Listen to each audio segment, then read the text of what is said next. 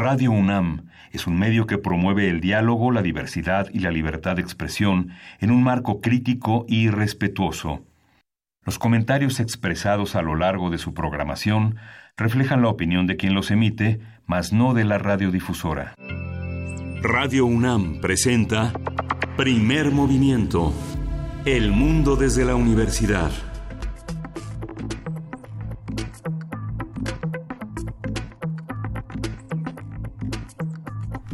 Hola, buenos días. Hoy es 5 de marzo. Hoy es jueves 5 de marzo y son las 7.05 de la mañana aquí en la Ciudad de México. Estamos aquí en la cabina de Radio UNAM en primer movimiento. Berenice Camacho, ¿cómo estás? Buenos días. Muy buenos días, así es. Aquí nos encontramos iniciando esta jornada de jueves, acompañándoles si ustedes nos lo permiten, lo cual nos da mucho gusto. Estaremos aquí de a partir de este momento y hasta las 10 de la mañana.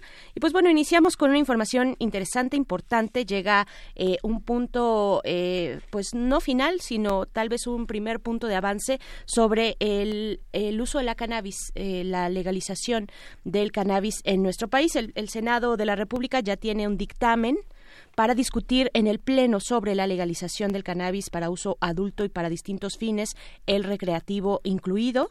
El día de ayer, las Comisiones Unidas de Justicia, Salud, Estudios Legislativos en el Senado de la República aprobaron en lo general el dictamen que regula distintos usos del cannabis, lo que se perfila como la ley para la regulación del cannabis y para la reforma y adición de diversas disposiciones. Se tendría que reformar la Ley General de Salud, el Código Penal Federal, la Ley Federal contra la Delincuencia Organizada y la Ley de Impuesto especial sobre producción y servicios. Eso, esas son las leyes que se estarían reformando para dar eh, pues viabilidad a esa ley eh, de regulación del cannabis. Es probable que el día de hoy se presente ya este dictamen en el pleno para su discusión, aunque aún falta, dicen, una reunión eh, una, una, última reunión más en comisiones. Y pues este dictamen, eh, en él se prevé la creación del Instituto Mexicano de Regulación y Control del Cannabis como organismo público desconcentrado de la Secretaría de Salud.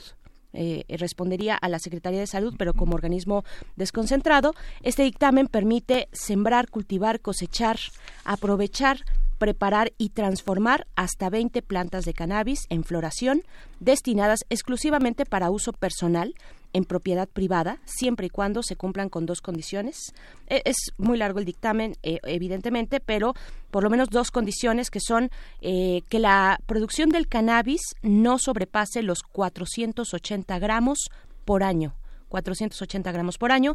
Y la segunda disposición que las personas hayan registrado sus plantas ante este instituto que mencionamos, el Instituto Mexicano de Regulación y Control del Cannabis, en un padrón anónimo. Esto sería de, de, una manera anónima. También aparece la figura de cooperativas de producción del cannabis solo para uso personal de sus socios. Eh, y bajo ciertos requisitos como una licencia de autorización, entre varios más. Eh, en fin, es parte del anteproyecto esto que estoy yo leyendo, que estoy informando, es parte, eh, se encuentra en el anteproyecto en el cual se basa este dictamen que ya se aprobó en comisiones el día de ayer y que podría discutirse esta, este día en el Pleno del Senado. y pues bueno, fue, fue, aprobado en lo general ayer en comisiones. ¿Cómo lo ves? Sí, pues es un tema que hemos seguido desde hace mucho tiempo y que justamente va evolucionando en el, en el terreno legislativo y en el terreno social porque el problema es complejo, el tema de lo recreativo, de los desarrollos personales y de lo terapéutico, pues ha tenido como una amplia discusión, pero siempre impregnada por los grupos fundamentalmente de derecha, muy conservadores, que tienen una, una restricción todavía muy, muy, muy eh, acentuada sobre el tema. Comentábamos fuera del aire la declaración de la secretaria de Gobernación, Olga Sánchez Cordero, eh, a quienes se suben a la ola feminista sin serlo desde hace por lo menos 10 días. Ella dijo de cuando acá tan feministas algunas. Ayer circuló ampliamente en, eh, en la prensa que está suscrita a muchas organizaciones justamente una una de las cosas que señalaba Mexicanos contra la corrupción en esta en un en un dossier que va a difundir ampliamente el día de hoy sobre los feminicidios que están impunes. Hay que distinguir de eh, como bien decías fuera del aire Berenice Camacho quienes han estado en la en el feminismo saben quiénes son saben quiénes luchan. El feminismo es una teoría que si bien está anclada en la sociología, en la antropología, en las humanidades, en el psicoanálisis, en muchos territorios de la academia, es algo que se vive, es una práctica cotidiana, la autenticidad, el compromiso con las causas, con la solidaridad entre los sexos, entre personas del mismo sexo, es algo que pues no se puede negar, ¿no? Las alianzas, la participación política, la autenticidad es interesante. Es interesante que Olga Sánchez Cordero lo ponga sobre la mesa porque porque justamente uno pensaría este eh, cuando eh, se acerca la final de fútbol quiénes son verdaderos cruzazulinos o quiénes son verdaderos atlantistas o americanistas o quiénes son este los fans del santo en realidad la, pertinencia de preguntarse sobre la autenticidad de los de los procesos sociales es totalmente pertinente sobre todo hoy en el que eh, justamente como lo dice el presidente sin sin sumarnos a sus diatribas hay una parte de la derecha y una parte del conservadurismo que critica la venta del, billete de avión, que pues poco sensible tal vez anunciarlo en ese foro tan tan poderoso como es su mañanera, eh, señalar que hay una, un proyecto de la derecha que se suma aparentemente a causas feministas cuando siempre las ha abortado, cuando se ha sumado contra los movimientos eh, de, aborto, sin, sin matices, sin, sin pensar en las consecuencias de sus actos, y creo que vale la pena retomar esa declaración de Olga Sánchez Cordero en lo que tiene de compromiso y de autenticidad, ¿no? Por supuesto, sí, sí, lo decías eh, bien, creo eh, pues los, el movimiento feminista y sus distintas vertientes, que son muchas, son muy diversas. Se habla de los feminismos incluso, porque hay, eh, de hecho, cuestiones que se contraponen, hay debates importantes al interior del feminismo, pero ya se lleva tanto tiempo, esto no es reciente, pareciera, algunos empiezan a señalar esto como, como un oportunismo y, pagado por, por ciertas eh, pues figuras internacionales y demás. Esto lleva mucho tiempo. este Viene hoy a colación con una eh, coyuntura sobre la violencia de género y los feminicidios muy puntualmente en México, pero lleva muchísimo tiempo y efectivamente son mujeres que se han organizado desde hace tanto tiempo, que se conocen, que han hecho redes y que saben quiénes están sumándose de manera oportunista. Tal vez para, para los que apenas llegan al, al debate, lo cual es muy eh, válido también, pues empiezan a ver estas eh, expresiones de apoyo por parte, por ejemplo, de la derecha, pues sí, como expresiones oportunistas, eh, y pero, pero las mujeres feministas organizadas han puesto también de manera firme, han dicho, pues si quieren apoyar desde la derecha, desde los partidos políticos, pues descriminalicen el aborto, ¿no? háganlo una práctica segura para las mujeres, en fin, hay todo, toda una serie de cuestiones ahí que, que pueden aportar, pero, pero se sabe desde las bases feministas quiénes están y quiénes no. Sí, y quiénes llegan en esta coyuntura, la verdad. Desde la particularidad de las de las aulas universitarias, eh, eh, yo tengo la fortuna de ser profesor de esta universidad y uno se va dando cuenta conforme pasa el tiempo, las generaciones, cada vez las jóvenes alumnas eh, evidentemente han escuchado en sus en sus casas en este una manera solidaria de protegerse de renunciar a relaciones tóxicas a la violencia sobre el noviazgo. Cada vez está más en la en la política universitaria apoyar a, a las jóvenes a que no cedan en este en este territorio a que denuncien a que se acojan a protocolos que si bien son todavía imperfectos todavía están por mejorarse.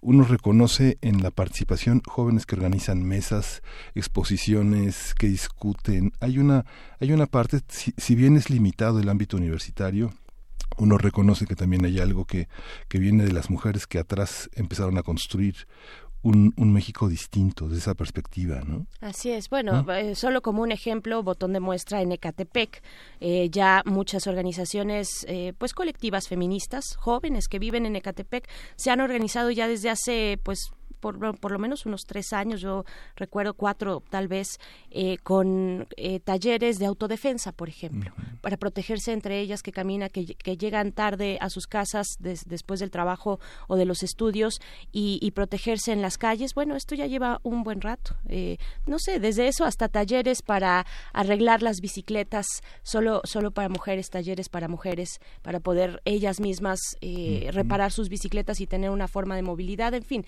las redes son, son inmensas. Eh, entonces, bueno, es interesante lo que se plantea, ¿no? Sí, hoy tenemos un programa eh, muy nutrido en el terreno de la, eh, de la participación social. Justamente el jueves de autoayuda está dedicado al proyecto de bibliotecas comunitarias en la Sierra Mije de Oaxaca Vamos a conversar con Adriana Cupilli Vargas. Ella es estudiante de la licenciatura en Pedagogía de la Facultad de Estudios Superiores Acatlán. Ella promueve el proyecto de bibliotecas comunitarias. Y pues nuestra sección de cada 15 días ahora, los jueves, Historia de México, a cargo del doctor Alfredo Ávila. Eh, él es historiador, es investigador del Instituto de Investigaciones Históricas de esta universidad. Pues hoy toca el turno de hablar de la historia de México. Sí, en Nota Nacional vamos a tener un tema complejo, muy rico, maternidad y prisión en México. Vamos a conversarlo con Jimena García, ella es directora de Niñez y Prisión de Reinserta Asociación Civil. Sí, y después llega la poesía necesaria para pasar a la mesa después de los mundos posibles a cargo del doctor Alberto Betancourt, historiador, eh, profesor de la Facultad de Filosofía y Letras, nos habla de o nos comparte las instantáneas históricas de la visita de Trump a India, motines populares y riesgos geopolíticos es el tema que nos propone para esta mesa de mundos posibles este jueves. En la, en la sección que tenemos, eh, esta sección que hemos inaugurado, Derechos Humanos, hoy tendremos eh, la presencia de Alicia Vargas Atala. Ella es directora del Centro Interdisciplinario para el Desarrollo Social y es integrante del Consejo Directivo de la Redim, la Red por los Derechos de la Infancia, y hoy pone sobre la mesa el tema de la infancia indígena migrante. Bien, pues esto para la mañana de este jueves, jueves 5 de marzo. Estamos atentos y siempre con mucho gusto de leer sus comentarios en nuestras redes sociales, arroba P Movimiento en Twitter, Primer Movimiento UNAM en Facebook. No hemos dado la bienvenida a nuestros queridos amigos de la Radio Universidad en Chihuahua. ¿Cómo están? Buenos días, bienvenidos, bienvenidas. Eh, gracias por sintonizar a través del 105.3, el 106.9 y el 105.7 y gracias a nuestros compañeros de la Radio Universidad que hacen posible este enlace. Les mandamos abrazos calurosos hasta Chihuahua y vamos a ir con música. Esto es de la banda Blur, eh, esta banda británica. No, no nos vamos a ir con Blur, que hasta ratito. Nos vamos a ir con Bomba Estéreo de Colombia. La canción es Bomba.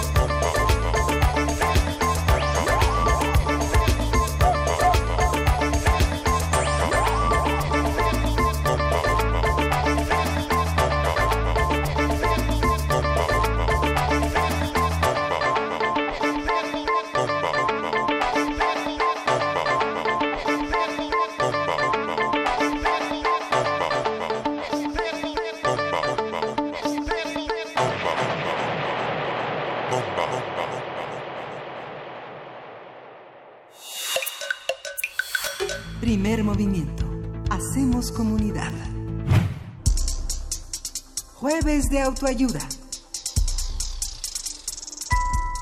La estudiante de pedagogía Adriana Cupilli Vargas ha planeado y desarrollado una red comunitaria de bibliotecas para la Sierra Mije de su estado natal, Oaxaca. Actualmente inscrita en la FESA Catlán, Adriana reconoció desde muy joven la falta de acceso a oportunidades educativas y profesionales en su comunidad. Estas diferencias se tornaron abismales cuando algunos de sus cursos universitarios se revelaron como demasiado teóricos y carentes de verdadero impacto social. Gracias al apoyo de sus padres, desde muy joven encontró en el amor por los libros un espacio seguro para imaginar nuevas posibilidades y soñar con otras formas de habitar este mundo.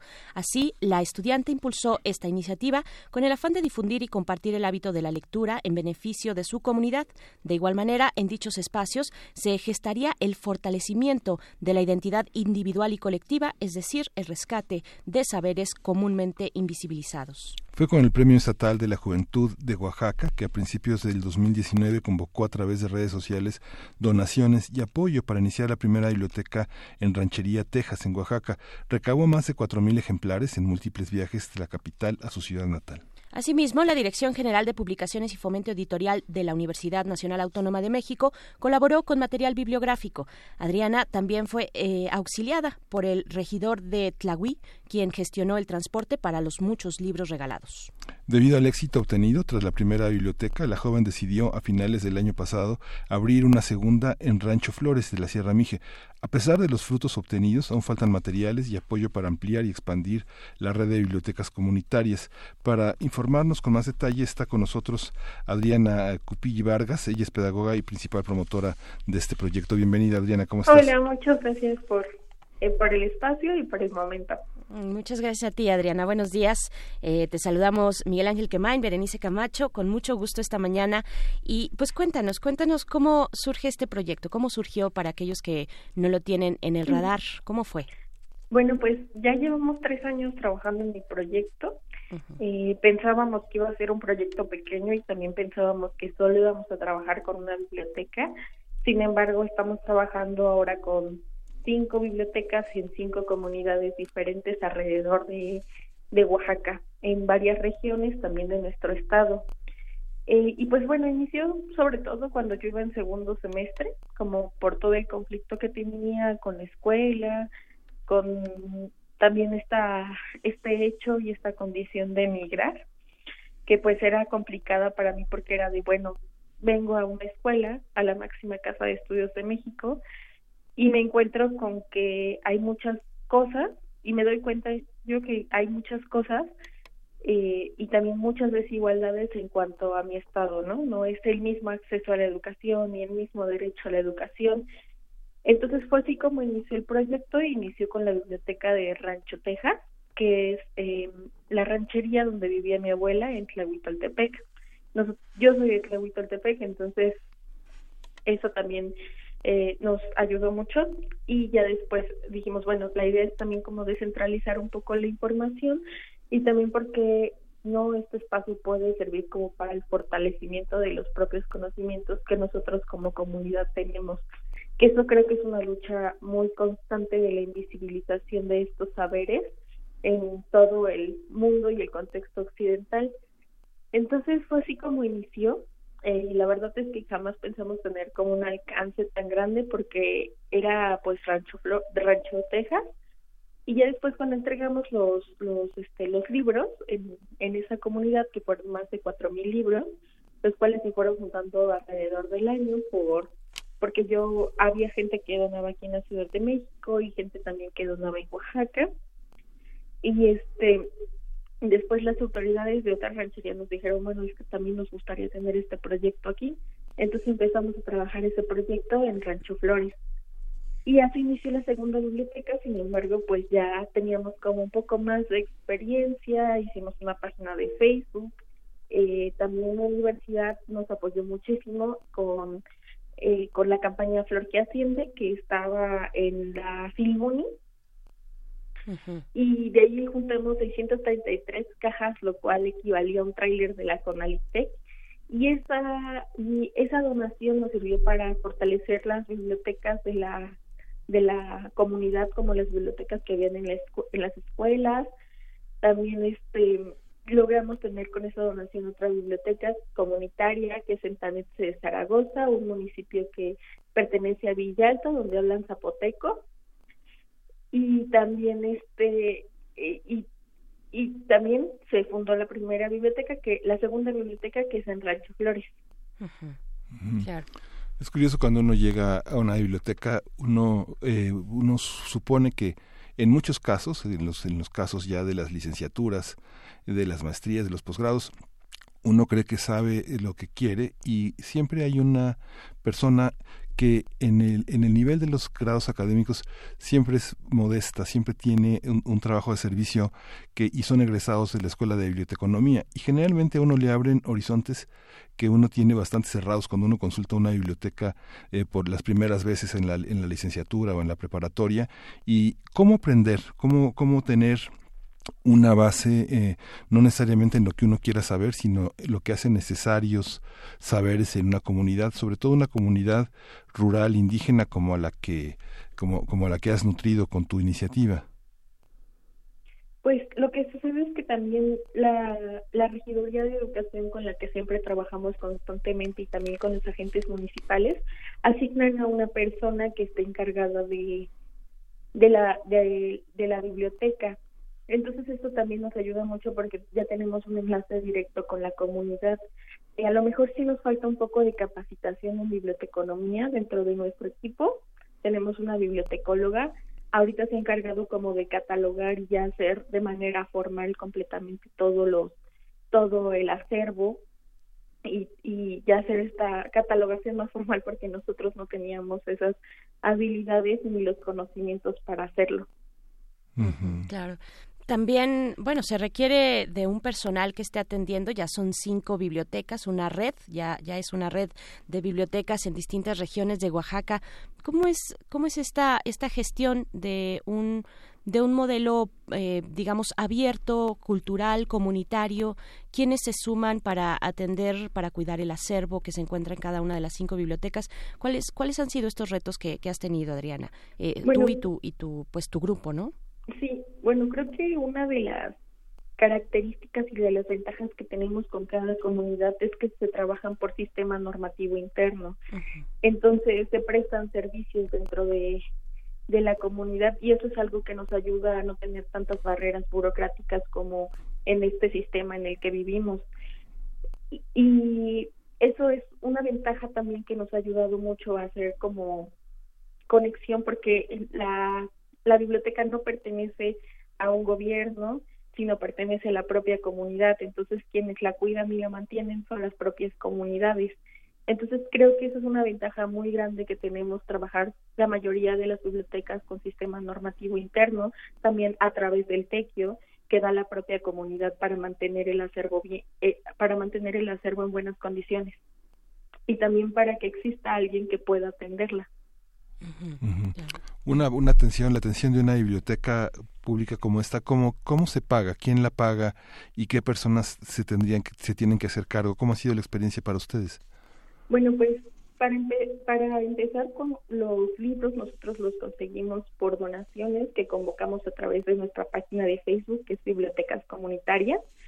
Eh, ahorita no estamos en campaña de donaciones, sino también estamos en otra campaña que es la campaña de juegos de mesa y material didáctico. Entonces, eh, la verdad es que tenemos la ventaja de que siempre hemos sido muy transparente con, transparentes con las personas y conocen nuestro trabajo. Así que cuando convocamos una campaña nos llegan varios libros y ya de ahí pues gestionamos también el transporte porque varias autoridades universitarias nos han apoyado con este transporte para llevar los libros hasta Oaxaca. Ya de ahí lo, las autoridades comunitarias se comprometen a ellos llevar los libros de la capital a, a sus comunidades y eso es lo que nos, con lo que nosotros trabajamos y pues siempre trabajamos en conjunto con la comunidad del municipio o de la ranchería. Mm, están en una campaña de material didáctico y juegos de mesa. Claro. significa que, que, están perfilando, digamos, tal vez hacia una ludoteca, además de la biblioteca. Exacto. Nos dimos cuenta que el trabajar con las poblaciones es una manera de acercarnos muy fuerte con los niños y con la lectura era a través de juegos y también de material didáctico. Eso, es lo que estamos haciendo en este momento porque ya cubrimos la necesidad de los libros y ahora necesitamos cubrir la necesidad de los juegos, del material, de de materiales que nos permitan seguir trabajando con la comunidad. Qué, interesante, qué emocionante también. ¿Cómo ha sido, cómo ha sido recibida esta, eh, estas propuestas, estas cinco bibliotecas, estos espacios que se ha construido? Porque los libros pues están ahí, las donaciones, tú has hecho tu trabajo, buscar, gestionar, eh, encontrar estas donaciones, pero hay mucho más allá. Eh, una vez que se tiene este espacio, se dispone en las comunidades, suceden muchas otras cosas que se, se salen, digamos, fuera del programa inicial, ¿no? Este, de, de tu panorama y que exceden las expectativas. ¿Qué ha pasado? En estas comunidades? Claro, pues trabajamos con dos rancherías en Tlahui, que son Flores y Texas. Trabajamos también con otra comunidad que pertenece a la zona Mije, que es San Juan de Chicovia, una ranchería que se llama Pachiñé, Río Pachiñé. Trabajamos con Tanexe de Zaragoza y con Yosoñama, que es un municipio que está en Tlajiaco. Entonces, pues realmente toda la gestión de los libros se hace, pero también las propias comunidades después nos ayudan a gestionar otras otros materiales, por ejemplo, también estamos en la gestión de computadoras porque son algo necesarias y eso es, es como lo que se va construyendo desde eh, desde la propia comunidad y también pues nuestro primer escalón son los libros. Sin embargo, pues a partir de eso se van construyendo muchos proyectos. Eh, también, por ejemplo, hay necesidades específicas de cada comunidad. Eh, también las personas que las atienden eh, se dan cuenta de, de, estas necesidades. Por ejemplo, con Río Pachiñe, que es una agencia que está en San Juan de Chicovi, que ya pertenecía a la zona Mije Baja, eh, tienen como un proyecto de que quieren hacer cine comunitario o quieren hacer más talleres de los que se tienen. Entonces creo que esto es con el apoyo no solo mío y de las autoridades, sino también de mucha gente que de las propias comunidades que está involucrada en el proyecto. Y pues obviamente las, las autoridades disponen de un lugar, la comunidad da tequio para hacer los muebles y también varios estudiantes de bachillerato, de secundaria se suman para hacer toda la acomodación de los libros. En Latinoamérica la, la, experiencia con las bibliotecas ha sido, ha sido muy rica, eh, con las bibliotecas comunitarias, porque ha sido como una, una bandera de la comunidad para abatir eh, un desarrollo desigual, inequitativo, y la biblioteca se va construyendo con las necesidades y con el imaginario de la propia comunidad. Pero también desde hace, desde los años 80, las redes de bibliotecas en Latinoamérica han promovido una, una integración que hace que la biblioteca, la pequeña biblioteca de 2.000, 3.000 ejemplares, se enriquezca con los intercambios de otras comunidades bibliotecarias locales, aledañas. ¿Ustedes han, pensado en eso? ¿Tienen ese vínculo de intercambio? Una biblioteca de 3.000 ejemplares puede en realidad llegar a tener hasta 100.000 ejemplares en el sentido en el que los intercambios bibliotecarios, la red, la red con otras bibliotecas, con otras comunidades, amplía los préstamos, aunque sean aunque tarden en llegar los libros tres, cuatro semanas o dos meses, ¿no? ¿Cómo, cómo lo han resuelto eso? Sí, pues también lo, lo hemos pensado, también hacer un intercambio de los propios usuarios que consultan la biblioteca y de las experiencias que han tenido.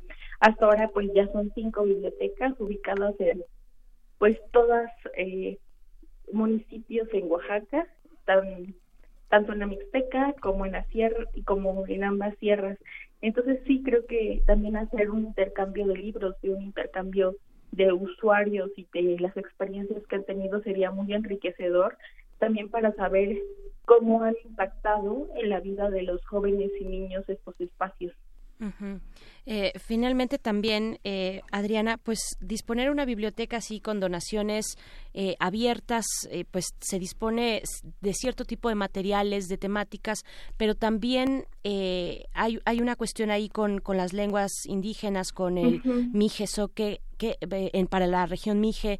Eh, ¿Cómo se ha traducido esto? ¿Cómo, ¿Cómo se ha involucrado la lengua materna, la lengua de las comunidades con estos eh, ejemplares, pues que supongo en su mayoría serán, eh, están en español y, tienen una gran diversidad de temas además, ¿no? Sí, ese es un problema también a los que creo que todas las comunidades que tienen lengua materna se enfrentan porque todos los materiales están traducidos a castellano. Sin embargo, siempre tratamos también de tener talleres en los que se involucren mucho la tradición oral de la comunidad. Entonces, tenemos también eh, el conocimiento de una biblioteca en Tlahui, que es una biblioteca de solo acervo Ayuc. Entonces, pues es muy importante también este modelo para que nosotros podamos replicarlo y también tener, eh, saber, tener materiales en nuestras lenguas y saber que también se escribe en ellas, también se piensa en ellas y pues esto es también un modo de resistencia. Por supuesto. Hay una parte en la comunidad, hay una, hay una, hay una parte en la que finalmente las donaciones tienen un doble filo, donde este, hay comunidades bibliotecarias que no reciben cualquier libro, eh, finalmente la, la, biblioteca tiene la posibilidad de dirigirse hacia comunidades editoras también que pueden proveer libros adecuados para la comunidad. Eh, se, eh, se, dice, hay un dicho que dice a caballo dado no se le ve el diente, pero en el caso de los libros hay bastante eh, bastantes libros que pueden ser eh, poco consultados, poco, con, poco compatibles para la comunidad y eso a veces genera este eh, un, un, un, rechazo a ciertas comunidades que son, que son bibliotecarias que son impuestas y que los libros no tienen nada que ver con la comunidad y que nadie va pero hay otras, por ejemplo, en que, no sé, nosotros como periodistas hemos visitado muchísimas bibliotecas en el país en las que el derecho de estar donde están los niños más pequeños que no saben leer, las mujeres que tejen, las mujeres que conversan, las personas que se encargan del cuidado de los niños, los abuelos, tienen un espacio en la, en la biblioteca que es eh, más amplio, más confortable que en sus propias casas, que generalmente las usan a veces solo para dormir, ¿no?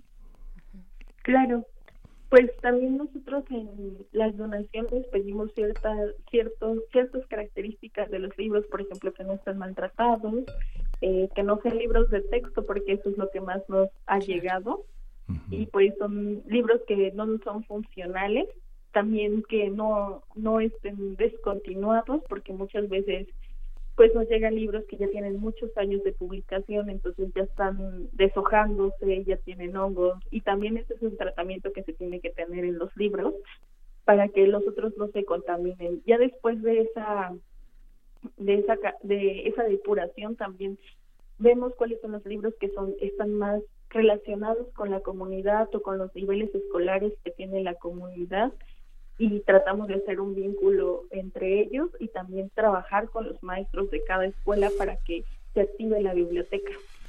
Sería tal vez eh, buena idea acercarse.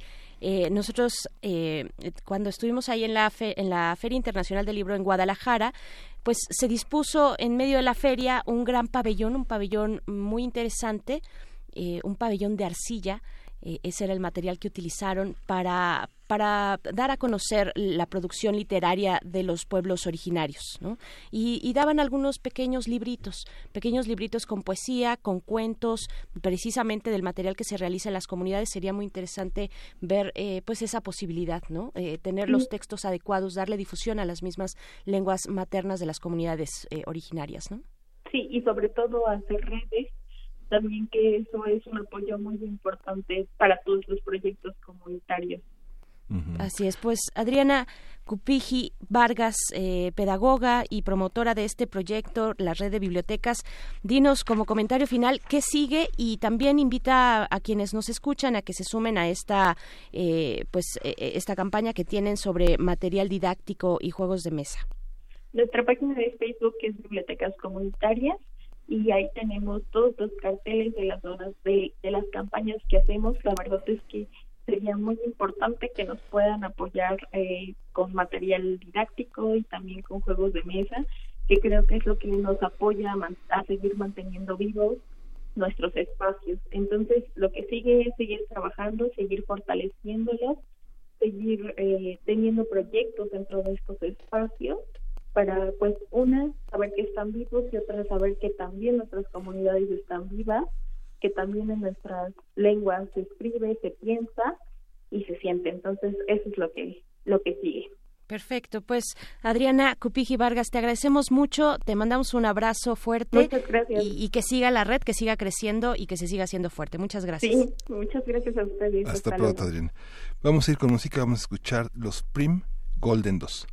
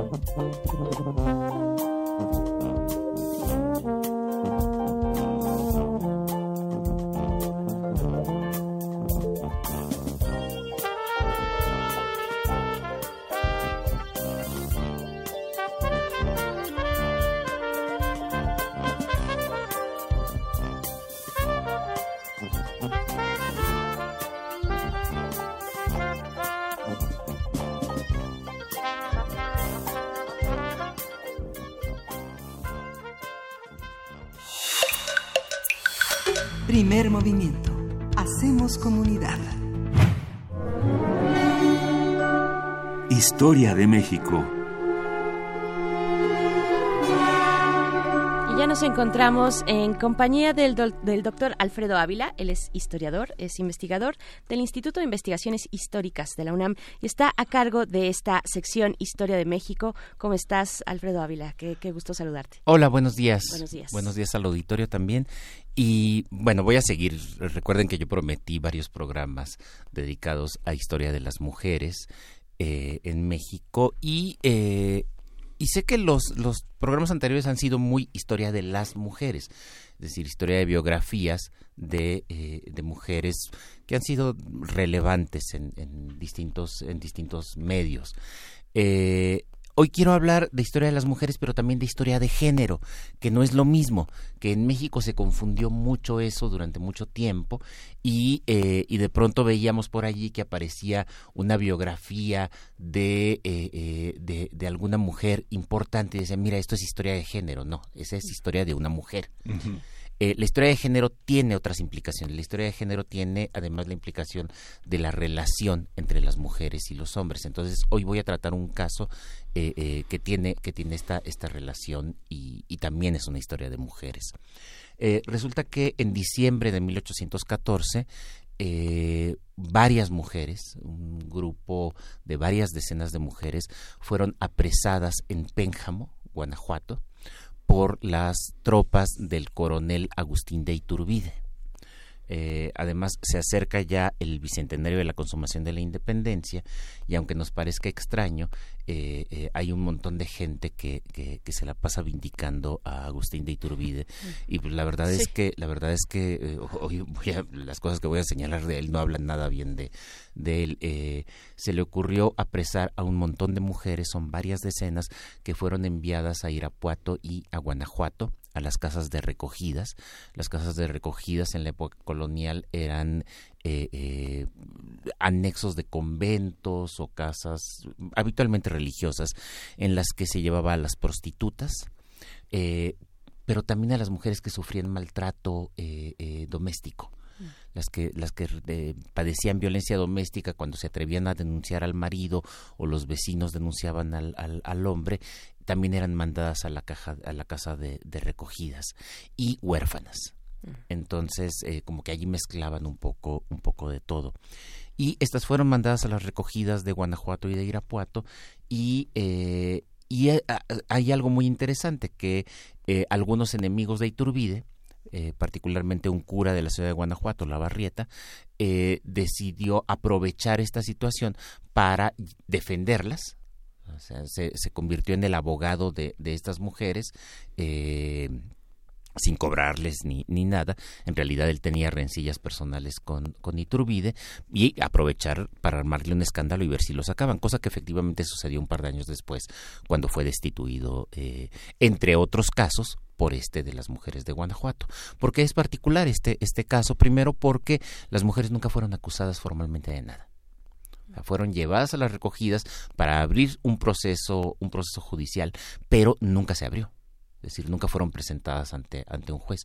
Y nunca fueron presentadas ante un juez básicamente por eh, eh, dos razones o por dos motivos eh, diferentes. Primero, porque de muchas de estas mujeres no se tenía la menor prueba de que apoyaran a los rebeldes, de que apoyaran a los insurgentes. Es decir, simplemente son mujeres de una comunidad en la que muchos hombres se fueron a la guerra de independencia y ese era su delito. Entonces no hay ninguna vinculación real. Pues sí, muchas de ellas eran sobrinas de o esposa de, pero no tenían pruebas de que estuviera colaborando con el marido o con el sobrino o con el, eh, o con el papá o con el hijo. Eh, y en el caso de aquellas mujeres en las que sí se tenía pruebas de que habían expresado opiniones favorables a la independencia, había por ahí un resquicio legal que, eh, que es muy sexista, que, forma parte de esa cultura eh, tradicional, que consideraba que a las mujeres no se les debía castigar por dichos, sino solo por hechos. Mm.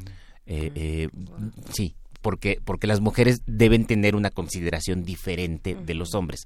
Son más débiles y por lo tanto pueden eh, eh, eh, expresar ideas, opiniones que no son sólidas, que, que, son, que pueden ser incluso subversivas, pero que, que, bueno, son mujeres, entonces no, no se lo tomen en serio, ¿no? y y esto ocasiona que nunca se haya llevado a cabo un proceso un proceso judicial contra ellas. Entonces es una situación muy irregular porque estuvieron prácticamente dos años encerradas en estas casas de recogida sin poder regresar a casa y tenemos testimonios de que la verdad la le estaban pasando muy mal en, en estos lugares. No solo testimonios de ellas sino también testimonios de las autoridades de la casa de recogidas que habitualmente atendían un universo de mujeres de alrededor de siete ocho y que de pronto les caen estas decenas eh, no sabemos exactamente cuántas eran, como no hubo proceso, pues tampoco tenemos un número cierto, pero, eh, pero de pronto caen estas decenas de mujeres y las autoridades de la casa no tienen recursos para alimentación y para y para cuidados de manera que también eso genera un problema para para ellos. Y eh, y entonces lo que, lo, lo, que tenemos es una muestra de prejuicios sobre las mujeres de, de, la época. De hecho, hay una colega mía, María José Garrido, que ha trabajado este caso y lo que ella ha visto son precisamente los prejuicios, tanto por parte de quienes perseguían a estas mujeres, Iturbide, sus hombres y, y demás, y aquellos que, la defendieron, que las defendieron, como la Barrieta. Eh, en el caso de quienes la defendieron a las mujeres, hay un montón de prejuicios. Las mujeres son incapaces de delinquir, son incapaces de meterse en asuntos políticos, son eh, si expresaron alguna opinión, pues pobrecitas estaban influidas o estaban mal influidas por, por sus parientes, entonces no es, no es en realidad responsabilidad de, de ellas. Eh, entonces hay, hay, un montón de, eh, de, argumentos que, que suponen que se trata del sexo débil y por lo tanto si es el sexo débil pues no se les puede juzgar con la misma severidad que, que, a un hombre. Del otro lado, del lado de, de las autoridades eh, militares que las metieron a estas casas, eh, particularmente Agustín Iturbide, en realidad estas mujeres se aprovechan de ser el, bello sexo para seducir a la tropa eh, virreinal. Entonces, eh, según él, eh, ellas hacían que los hombres de la, tropa virreinal se inclinaran a desertar, porque ellas con sus encantos trataban de atraerlos prometiéndoles matrimonio y cosas como esta, a cambio de que ellos dejaran las armas y dejaran de perseguir insurgentes y se fueran con ellas al pueblo. Eh, pero también eh, las acusaban de ser eh, aquellas que, que permitían que los rebeldes que estaban tanto tiempo por allá en las montañas, en la sierra, de vez en cuando fueran al pueblo para desfogarse. Mm. Y allí hay un tratamiento claro y explícito además de prostitución. Se, se, las acusa de ser, de ser prostitutas, sin, por supuesto, sin ninguna, sin ninguna prueba. Entonces, eh, eh, lo que vio María José Garrido es cómo en ambos lados, tanto en el de los defensores como en el de los acusadores, había argumentos eh, de, que resaltaban el carácter de ser mujeres y, y esto justificaba porque se estaba actuando de, esa manera. Iturbide se portó de verdad como un canalla, ordenó el fusilamiento de algunas mujeres, amenazó con descuartizarlas en caso de que los insurgentes siguieran con sus fechorías, como, como él decía, particularmente porque cuando, cuando distintos grupos insurgentes se enteraron de la captura y de la aprehensión de todas estas mujeres que fueron llevadas con cepo, ojo, fueron llevadas con cepo caminando a estos, a estos lugares de recogimiento desde Pénjamo, pues algunos insurgentes enfurecieron y empezaron a quemar haciendas de, eh, eh, de propietarios que simpatizaban con la causa realista. Y entonces eh, toman esta venganza e Iturbide amenaza con descuartizar a las, a las mujeres. Y se le creía porque ya antes había fusilado, había fusilado mujeres. Entonces, e, este es un poco a grandes rasgos la historia. Y es lo que cuenta mi, mi amiga y colega María José Garrido. Ahora, ¿qué hay detrás de esto? Porque eso es algo que ella ya no cuenta. Eh, eh, ella solamente estudió los testimonios de acusadores y, de, y de los defensores. ¿Qué, ¿Qué hay allí atrás? Efectivamente las mujeres están en incapacidad de participar en política, efectivamente estas mujeres estaban en incapacidad de eh, colaborar con los insurgentes o de no colaborar con ellos o de no tener opiniones propias. Sabemos que muchas de ellas terminaron reconociendo en el, en el juicio que sí habían proferido eh, palabras a favor de la independencia y en contra de eh, España. Y además, eh, piensen, es diciembre, la captura es diciembre de 1814. Se acaba de jurar la constitución de Apatzingán, se acaba de proclamar la constitución de Apatzingán. Y entonces hay algunas de ellas que se asumen como republicanas y están a favor del gobierno de, eh, emanado de la Constitución de Patzingán. Esto quiere decir que por más que el abogado, por más que la barrieta haya insistido en que son las opiniones de sus maridos, en que son las opiniones de sus esposos, pues el hecho de que ellas las divulgaran en las reuniones con otras mujeres, da cuenta de que hay una apropiación y de que no es tan simple como decir muere el rey y vive la independencia, sino que sí hay una elaboración más sofisticada acerca de la clase de gobierno que prefieren. Entonces, eh, eso, eso ya es algo que debe ponernos a pensar. Pero también nos exige explicaciones. ¿Por qué tenemos que, por qué, por qué suponer que estas mujeres están involucradas a tal grado que pueden opinar a favor de un gobierno y, no a favor de y no a favor de otro? Eh, y ahí lo que tenemos que hacer es ver cuáles son las condiciones de la región. Lo que sucedía con el Bajío hasta antes de, la insurrección es que el Bajío era una región eh, y toda, toda esta zona que está entre Guanajuato rumbo a Michoacán rumbo a Guadalajara es una zona en expansión económica era una zona eh, verdaderamente rica, impulsada por la riqueza minera de Guanajuato, impulsada por la riqueza de la ciudad de Guadalajara, que había favorecido que eh, muchas de las unidades agrícolas, ranchos y haciendas empezaran a producir para esos mercados. Es decir, ya no estaban produciendo para el autoconsumo, que era lo, tradicional todavía hasta mediados del siglo XVIII. lo que casi siempre se sembraba era maíz, frijol, chile para el consumo de las propias comunidades. Pero de pronto se dan cuenta de que hay un mercado que cada vez está exigiendo más productos y entonces empiezan a sembrar, pero para el mercado de Guanajuato. Y esto se nota muchísimo en el cambio de las siembras. Se empiezan a sembrar legumbres, por ejemplo. Se empiezan a sembrar frutas se dejan eh, ya ya no se siembra tanto maíz y el maíz que se siembra también se vende. Y esto tiene enormes ventajas, pero también tiene enormes desventajas. Es una economía que se está modernizando, pero que también empieza a afectar a aquellos que están en una situación más precaria. Por ejemplo, el caso de eh, el caso del precio del maíz. Si el maíz ya no es para autoconsumo, sino para venderse, entonces pones al maíz en, el juego de, los precios del mercado. Y esto ocasionó que en ocasiones el precio del maíz subiera. Pero eh, eh, hablando de temas de género, el cultivo de frutas y el cultivo de legumbres tradicionalmente había estado a cargo de las mujeres. Y entonces las mujeres entran al quite, entran al quite para también sostener la economía familiar a través de la siembra de estos productos que no son tradicionales de los hombres. Los hombres siembran grano, los hombres siembran frijol. eh, la mujer siembra legumbres, siembra hortalizas, siembra frutas, frutos, eh, cuida árboles frutales. Y entonces eh, eso que había sido tradicionalmente una cosa doméstica, una cosa nada más para la, la, casa, se termina convirtiendo en una actividad económica importante para ellos y eso empieza a darle mayor relevancia a las mujeres de estas comunidades. Ya no solamente es la mujer que está dentro del espacio doméstico, sino que también es una mujer que empieza a producir para este mercado tan dinámico que se, está, que se está formando. Y es en ese momento cuando viene la guerra de independencia. Y no es casual que la guerra de independencia venga precisamente o estalle precisamente en una región así. Esta región tan moderna económicamente, pero en la que también hay precariedad porque el precio del maíz puede multiplicarse por 10 y, que de pronto dejen la indefensión a muchas de estas, de estas familias. Cuando algunas de ellas son apresadas, en, el 14. Eh, el proceso en realidad, bueno, las declaraciones del abogado son en, eh, en 15. Eh, ellas dicen, mi oficio es labradora no son oficios domésticos, es labradora. ¿Qué significa? Que están sembrando ya maíz, y están sembrando cosas que antes sembraban los hombres. Esto porque, claro, los hombres se fueron a la guerra y entonces ellas tuvieron que hacerse cargo de eso. Eh, para unos años, unos cuantos años después, para 1821, el 20% de la propiedad ranchera estaba en manos de mujeres.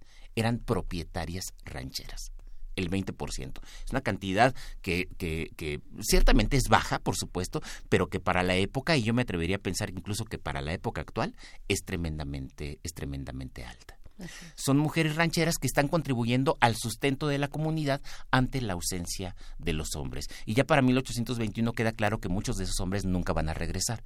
Y entonces se reproduce un fenómeno que podemos apreciar hoy todavía en las comunidades expulsoras de migrantes las que son las mujeres las que se quedan encargadas de todo el orden, de todo el orden doméstico y político de la comunidad. Y esto es, y esto es algo, esto es algo importante. Y eh, por último, porque veo que ya eh, eh, se, nos está acabando el tiempo, quiero, quiero hacer un, un, un, pequeño agregado. Uno de los argumentos de Iturbide para apresar a todas estas mujeres es porque él decía que en Pénjamo, en concreto en Pénjamo, había eh, personas buenas que eran leales a la causa del rey y había personas malas eh, que eran leales a los, a los rebeldes. Y estas mujeres eran de las malas, de las que estaban con los rebeldes. Y por eso fueron llevadas presas. La barrieta eh, en, la defensa dice algo que a mí me parece muy, muy impactante. Dice, esto de querer separar a los buenos de los malos es ridículo. Porque eh, las personas buenas son parientes de estas mujeres que, que, fueron, que fueron apresadas. Porque en realidad ellas no son malas. Ellas simplemente, otra vez el argumento, ellas simplemente son la esposa del del rebelde. Y, sin embargo, este argumento es bien interesante y también podemos traerlo a la época actual con el tema de la guerra contra el narcotráfico o contra la delincuencia organizada, que nos divide a la sociedad entre buenos, entre buenos y malos, ¿no? Y que en realidad no es así que en realidad eh, eh, los narcotraficantes tienen una madre que los cuida, tienen una esposa, tienen hijos y ellos cuidan a los hijos. Y, son gente, gente común y corriente que se dedica a, esos negocios que son ilegales, por supuesto. Y son tipos sanguinarios, lo que ustedes quieran. Y por supuesto los insurgentes también lo eran. Y Turbide también lo era. Es, es un contexto de guerra. Pero eh, se trataba de una guerra civil. No se trataba de una guerra de buenos contra malos. Y, y, a lo mejor algunas lecciones podemos empezar a sacar para entender cuál es el papel de las mujeres en el contexto de la actual guerra contra, contra el narco. ¿Qué pasa con las mujeres en estas comunidades cuando ellas tienen que empezar a hacerse cargo de un montón de, de cosas, de un montón de actividades que los hombres ya no están llevando a cabo porque están ocupados eh, ahora en ese otro negocio, en, en esa época, en la guerra de independencia? Sí, digo, es fascinante cómo lo planteas, Alfredo, porque no sé, pienso en, esa, en ese planteamiento, pienso en las indagaciones, ¿quién está viendo a la mujer? Por ejemplo, el caso de John Tutino o de David Bradding, ¿no? Por ejemplo, en el orbe indiano, o los precios del maíz en el siglo XIX con Florescano. O sea, ¿dónde están, dónde están las mujeres en, ese territorio como lo expones, que pareciera que hasta la llegada de, esta corriente, la historia de las mentalidades, empieza a visibilizarse un terreno con poca documentación, pero que expresa lo femenino de muchas maneras. Claro, y, expresa esta relación de la mujer con la producción, con la economía, con la política y la relación de poder con los hombres. Y con la justicia también, que es muy interesante, cómo se les considera eh, con, poca capacidad, ¿no? No se les da la plena autonomía para ser juzgadas incluso de una manera correcta. Llegan primero a un espacio distinto que es esta caja casa de acogidas, ¿no? Eh, es, es, es casa de recogidas. Eh, lo que mencionas es muy interesante. ¿Dónde podemos consultar este trabajo? El trabajo de María José Garrido Espero lo encuentran en línea en la página de, de la UNAM. Si quieren les dejo el el, vínculo eh, eh, al rato. En la página de históricas de la UNAM hay una sección de publicaciones digitales y allí, allí está el trabajo de, María José. Ahora, como les digo, lo de, lo de ella solamente es, el, asunto de los testimonios en contra y a favor. Y luego hay más investigación que se ha hecho precisamente sobre las condiciones sociales de eh, la provincia de Guanajuato durante la Guerra de Independencia. Pues gracias, doctor Alfredo, Alfredo Ávila. Las mujeres de Pénjamo, 1814, eh, que fueron apresadas por Agustín de Iturbide. Muchas gracias por ponernos este ángulo de la historia muy interesante. Nos escuchamos dentro de 15 días contigo. Gracias. Le damos la, de la diosa a la Universidad eh, de, Chihuahua. Nos escuchamos mañana de 6 a 7. Síguenos en redes sociales. Encuéntranos en Facebook como Primer Movimiento y en Twitter como arroba PMovimiento. Hagamos comunidad.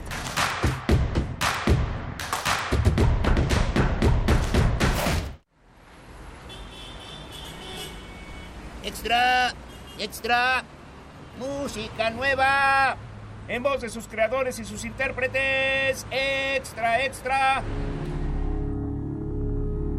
Testimonio de oídas. Música nueva.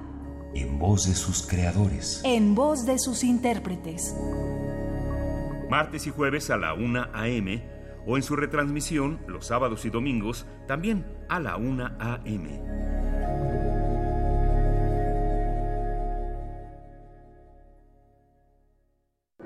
La cuarta transformación en México ya arrancó y hemos empezado pronto y bien. Como nunca antes se combate la corrupción y se mejora la educación. También trabajamos en tu seguridad y vamos por los empleos que necesitas. En PT trabaja y cumple. Afíliate al Partido del Trabajo y juntos lucharemos por un México más justo. El PT está de tu lado. La radio siempre ha sido formidable para mí, la radio UNAM. Y mis programas siempre han sido formidables para mí. ¿Por qué? Porque yo soy una persona seria musicalmente hablando. Y lo único que quiero es darle una información a la gente que no tiene. Y he hecho muchos programas en tantos años, pues eso, pues tengo que agradecérselo también a la Radio UNAM. La guitarra en el mundo.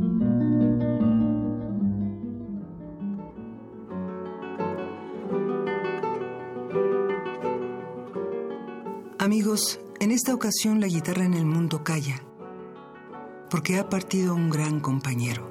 Juan Elguera, sinónimo de amor por la música, el entusiasta al frente de todas y todos en Radio UNAM.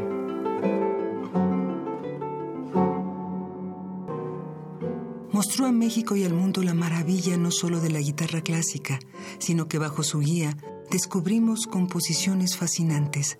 Soñamos despiertos con piano de fondo y sentimos melodías con el corazón.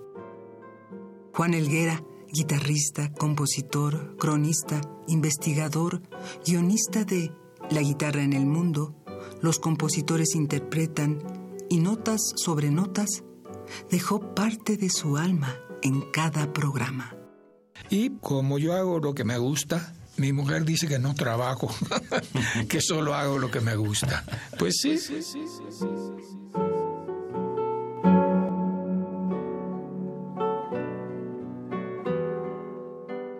Más de cinco décadas caminó por nuestros pasillos. Más de cinco décadas de trabajo lo convirtieron en figura imprescindible en la historia musical. Hoy, el maestro ha partido y no hay palabras que dimensionen el agradecimiento que sentimos por su labor. Hasta siempre, maestro. A jugar con las cuerdas de las estrellas.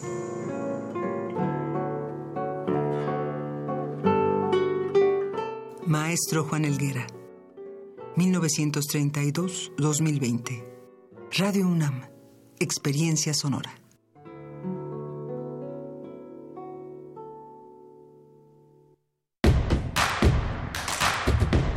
Queremos escucharte. Llámanos al 55 36 43 39 y al 55 36 89 89.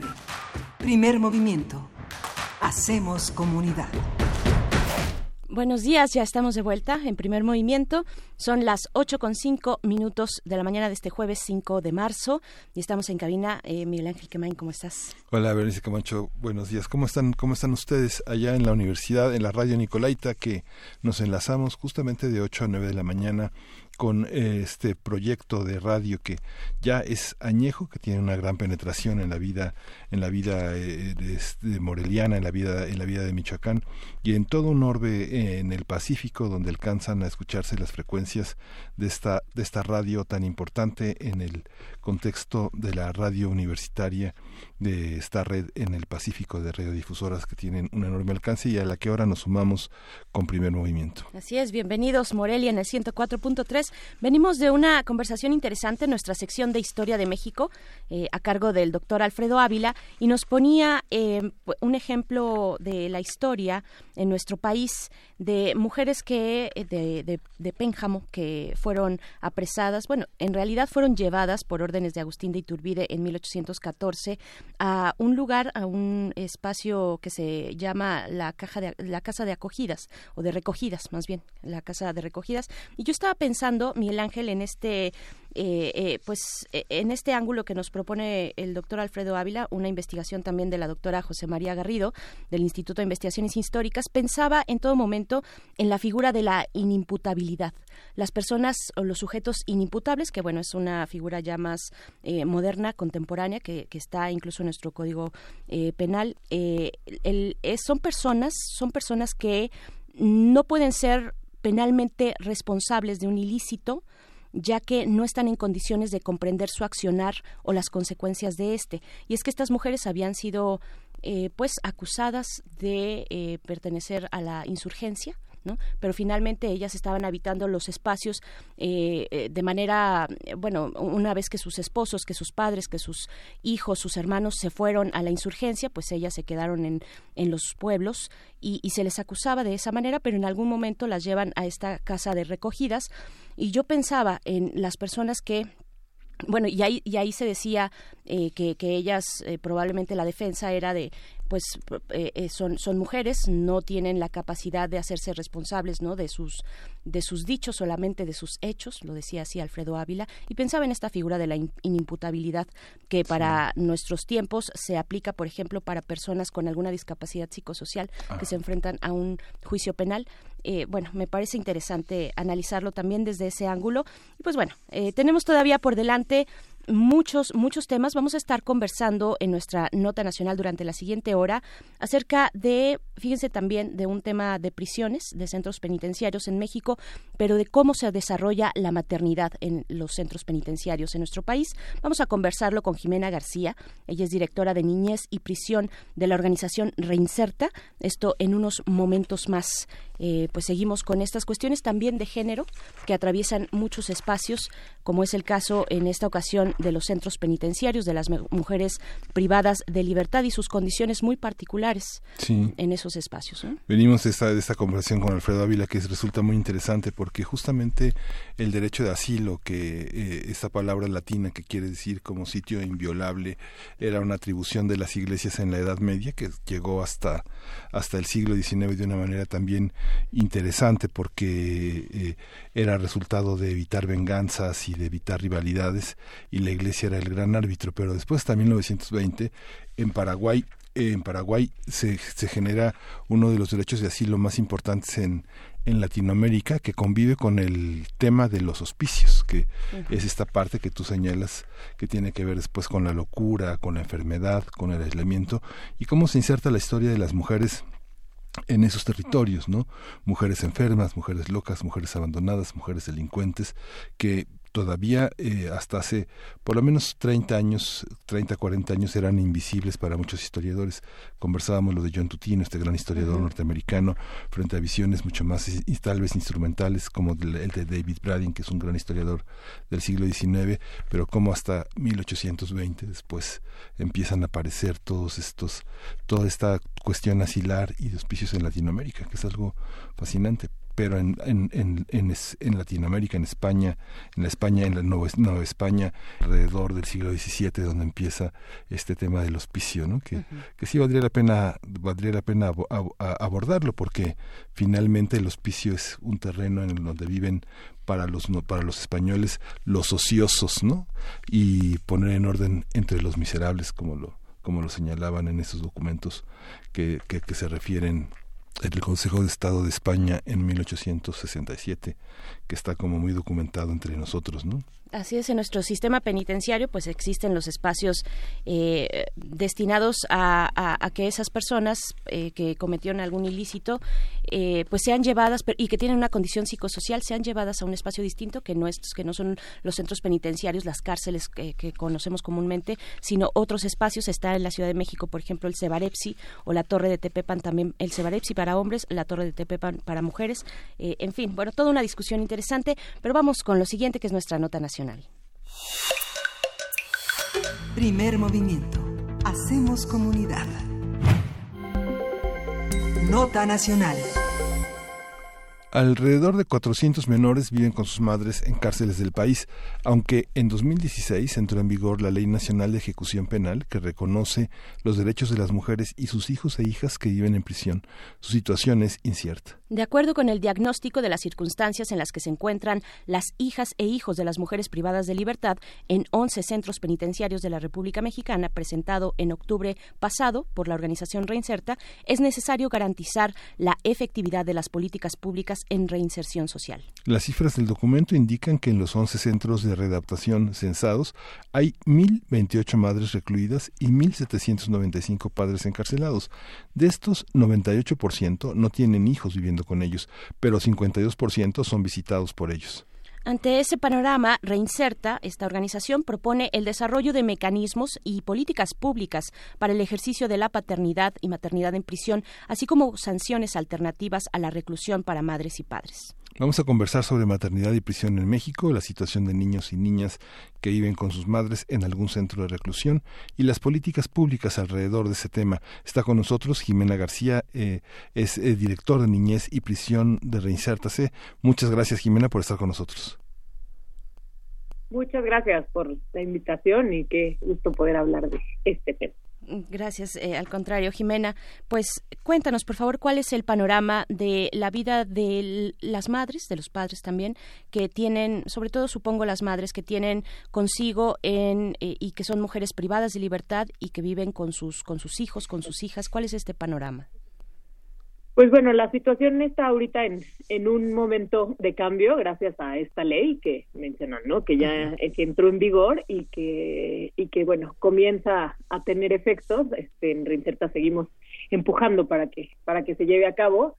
La situación es que también, pues los niños no tenían un presupuesto penitenciario, ¿no? Asignado, entonces no se cumplía con sus derechos. Actualmente en, en algunos estados, pues sigue sucediendo con, con estos derechos básicos, ¿no? Como que tengan derecho a la alimentación, que puedan tener pañales, ¿no? Leche, este, y pues bueno, ni se diga esta parte de educación y de estimulación, ¿no? Vivimos una situación con muchísimos niños con, con falta de estimulación, con retraso en el desarrollo por la situación de, de vivir en prisión y, y sobre todo pues estas mamás que, que algunas también tienen miedo de que los niños estén fuera, ¿no? Este, los niños viven y, y ven mucha violencia y y agresión.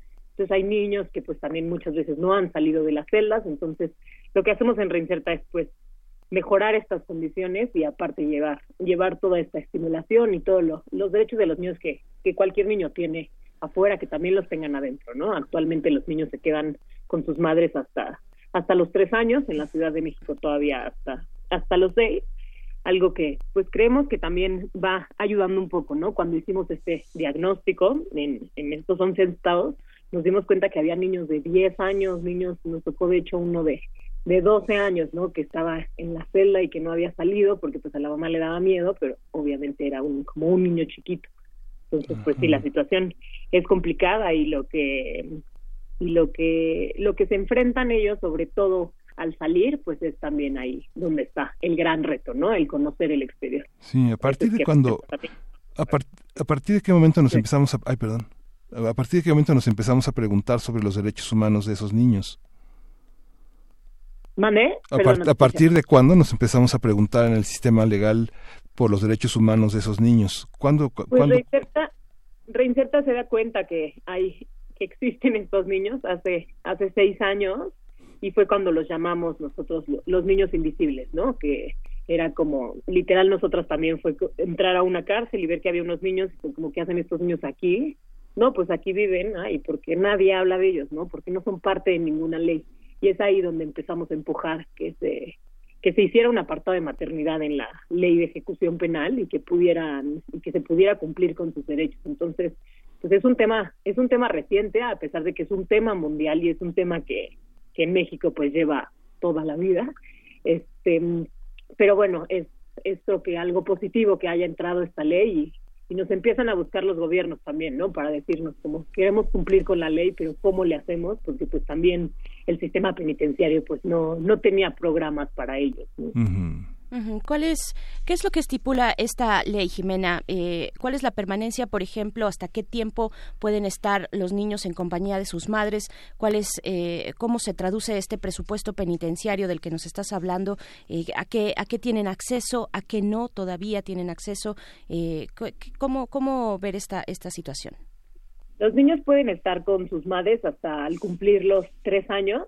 Algo que también especifica la ley es que hay que trabajar con ellos y anticiparlos tanto a las mamás como a los niños para que se para que puedan vivir esta separación, ¿no? Lo menos traumática posible. En Reinserta trabajamos con ellos con psicólogos especialistas para para prepararlos para esta salida, ¿no? Aunque al final es un momento bastante complicado, pero bueno, que puedan estarlo lo mejor preparados posible. Los niños se van con algún familiar o se van a, alguna casa hogar. Entonces también damos todo ese seguimiento, ¿no? Que, que sí conozcan a la familia, que, que, que tengan algunos momentos de convivencia previos a que vayan a, salir con ellos o en la casa hogar, pues igual, ¿no? Que sea una casa hogar segura, que también los siga llevando a ellos manteniendo este vínculo con, con sus madres, ¿no? Que puedan visitar a sus madres en reclusión este, también la ley, pues bueno, lo que habla es que se cumplan con los derechos de los niños, ¿no? Como cualquier niño que esté afuera, que, que puedan alimentarse, que tengan derecho al vestido, que tengan derecho también, sobre todo a esta parte también de la, de la estimulación, ¿no? Que es la parte que nosotros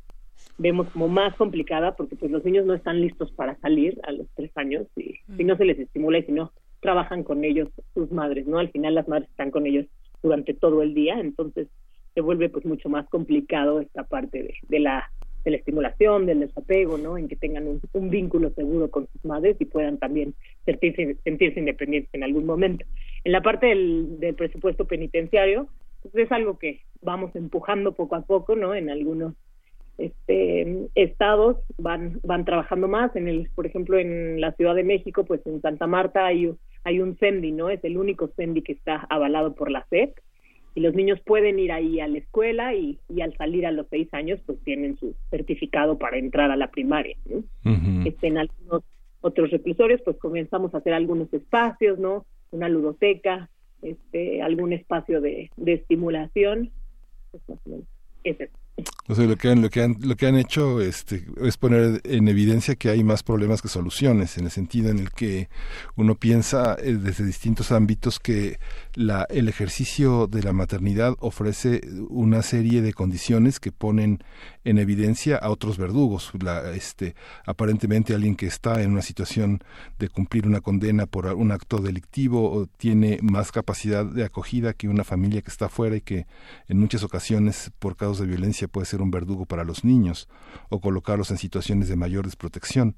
Igual el tema de el tema de los psicólogos, que todavía es algo que está en, en un amplio debate sobre la, asesoría y el apoyo en las casas de acogida y en las y en las y en las propias evaluaciones que se hacen en los ministerios públicos, en los jueces, en los juzgados de lo civil y en las propias en la propia atención psicológica que reciben las personas en reclusión en las en, los centros penitenciarios. Es es verdaderamente una puesta en escena de, de de una problemática muy compleja y que pues tiene más más con, más conflictividad que soluciones, ¿no?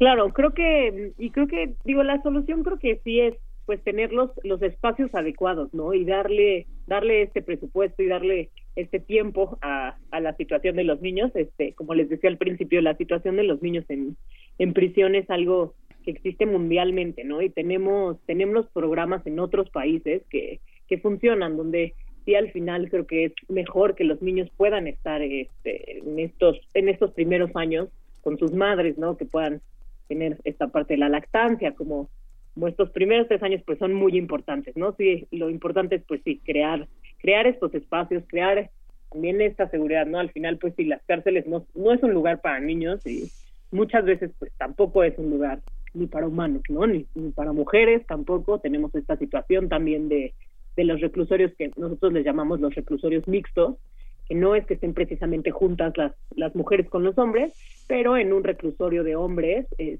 se elige como un dormitorio para las mujeres y se cierra y todos los espacios comunes se quedan del lado de los hombres, ¿no? Lo cual trae una problemática enorme porque en algunos reclusorios hemos visto ni siquiera las mujeres tienen el comedor, ¿no? O tienen acceso al doctor como a estos a estos derechos básicos donde tienen que ir del lado de los hombres, donde vemos que se vive pues prostitución, extorsión, ¿no? Entonces creo que es también, pues, sí son los niños, pero son las mujeres también, ¿no? El 6% de la población penitenciaria son mujeres y, y, creo que pues al ser, digamos que este pequeño porcentaje y como sucede como mucho con, con las mujeres en México, ¿no?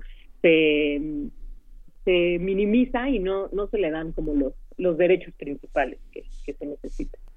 Jimena, parecería eh, eh, por parte de la justicia en nuestro país, no sé, sería interesante que nos contaras algún ejemplo a seguir en el mundo, pero parecería que es cumplir una sentencia, eh, que, no solamente se cumple la sentencia por un delito que se ha cometido, sino que además se tiene que cortar con todos los lazos, o sea que es un, digamos, castigo, ya no sentencia, sino un castigo donde se cortan todos los lazos, los vínculos familiares, los comunitarios también.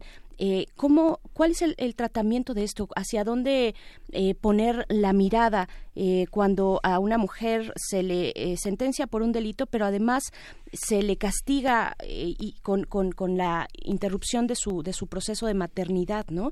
Tres años para, para un pequeño pensando en una autonomía progresiva de niños y niñas, pues tres años, ¿qué es? ¿Es mucho? ¿Es poco? Eh, afuera, pues finalmente las familias eh, están ahí con sus propias situaciones complejas, complicadas, ¿no? Y tampoco hay eh, necesariamente los mejores espacios desde el Estado para poder acoger a estos niños y niñas, ¿no? Claro, claro. Creo que el problema va por va por varios lados, ¿no? En la parte en que también pudiera haber como diferentes medidas, ¿no? Para para las mujeres, creo que hay hay muchas mujeres en prisión donde donde no son totalmente culpables, ¿no? donde, tenemos algunos casos de mujeres que se robaron dos cositas, pero que tienen siete hijos fuera, ¿no? Y que tienen hijos creciendo, hijos adolescentes, ¿no? Y, que el factor de riesgo creo que es mucho, mucho más, ¿no? Entonces, que hubiera también medidas alternativas a la, a la detención, creo que es algo que ayudaría mucho. En el caso de los niños de la edad, pues sí, claro que es, es, es poco tiempo, ¿no? El, el estar tres años, pero también como está la situación en, las cárceles, lo que vivir toda tu infancia, ¿no? Como en esta parte en que en que la infancia y los momentos importantes son de los cero a los seis, siete años, pues toda la infancia en prisión en estas condiciones, pues también se vuelve muy complicado, ¿no? Y se vuelve también un factor de riesgo donde los niños están viendo algo y aprendiendo algo que, que no es lo correcto y que, que es este mundo, pues está este mundo de la cárcel, porque para ellos ese es como el, el mundo, ¿no? Nos pasa mucho que les preguntan cuando los sacamos a los niños, les preguntan como, ¿y de dónde son? Y como en lugar de decir como de México, es como somos de Santa Marta, ¿no? De, del, del nombre del reclusorio. Entonces, pues al final también creo que el problema de que estuvieran mucho más tiempo en estas condiciones, pues sería un factor de riesgo para ellos, ¿no? El normalizar la situación de, de las cárceles. Y pues con las mujeres creo que es, es pues eso, ¿no? Como dar alternativas y sobre todo también dar un, un presupuesto para que se cumplan con los derechos, esto que dices también, ¿no? Como las, las mujeres eh, se les castiga como doblemente, ¿no? En esta parte en que sí esta sentencia, pero las mujeres también son como muy castigadas por sus familias. En este estudio también nos dimos cuenta que el, el 70% de las mujeres están abandonadas, cuando en el caso de los hombres es el 20, el 30, ¿no? Que, que no que la mujer no abandona. Entonces también es, es esa situación complicada con los niños, ¿no? Si las mujeres están abandonadas y sus familias no las visitan, pues estos niños tampoco salen, ¿no? Los niños son libres, pero tiene que ir alguien por ellos para, para llevarlos al exterior. Por eso es que Reinserta también hacemos estos estas salidas, ¿no? Donde los llevamos a un museo, a una fiesta, este, hemos llevado a algunos niños a que conozcan la playa también, para darles estas oportunidades y que puedan estar lo más listos posibles para, para esta separación, pero claro que, claro que es muy complicado. Justamente este tema, eh, hemos tenido la oportunidad de verlo, no sé, pero en los años 40 José Revueltas publicó una novela muy importante que se llama Los muros de agua y justo en esa en esa novela que este la publicó en, en 1941 Revueltas entró por una huelga de peones que organizó en, en Nuevo León eh, y fue conducido por segunda vez al penal de las Islas Marías. Y hay una hay una idea en la que parte de los cinco personajes fundamentales que desarrolla Revueltas en la novela entre ellos hay una mujer y justamente el sentido de lo familiar, de lo femenino, de toda esta, de toda esta visión de, lo, de lo maternal que se reparte en estos cinco personajes está muy expuesto. Ahora justamente el presidente Andrés Manuel López Obrador con esta, con este cierre del penal pues, colocó como una especie de, de primera piedra sobre esta visibilidad que las cárceles tienen y el tema de la infancia y el tema de la, de la preparación al interior de los penales. Justamente Paco Ignacio Taibo II hablaba de la necesidad de fundar bibliotecas también en estos ámbitos de penales que están sumamente restringidos en ese ámbito de la todo parece ser capacitación, pero poca imaginación y poco reconocimiento como de las potencialidades, de las funcionalidades de la mente en un, en un estado de reclusión, ¿no? Eh, que, que tenemos todavía mucho por hacer en ese terreno.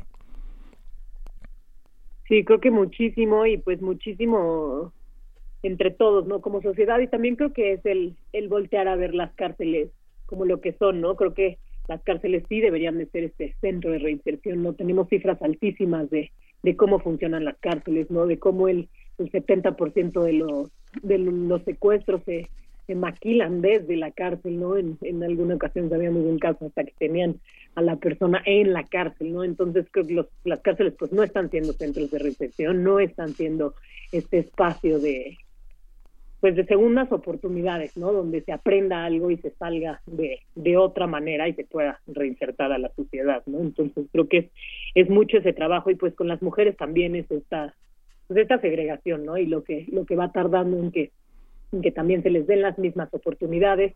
Sucede, mucha gente nos pregunta a nosotras, ¿no? Como, ¿y por qué no trabajan con hombres? Este, creo que al final se necesita en, en, con las dos poblaciones, pero pero con las mujeres está mucho más atrasado, ¿no? Ahí tenemos ido de reclusorios donde las mujeres no tienen absolutamente nada que hacer, no no tienen ningún ningún curso, ningún taller como esta parte escolar, ¿no? Donde deben de estar estudiando también, deben tener poder tener un trabajo también para en las cárceles sucede que necesitan ellas trabajar para cumplir con sus necesidades básicas, ¿no? Para comprar un jabón, un shampoo, ¿no? Entonces, pues sí, creo que creo que queda muchísimo por hacer desde, desde cumplir con los derechos de la gente y, y pues de ahí trabajar para, para la risa.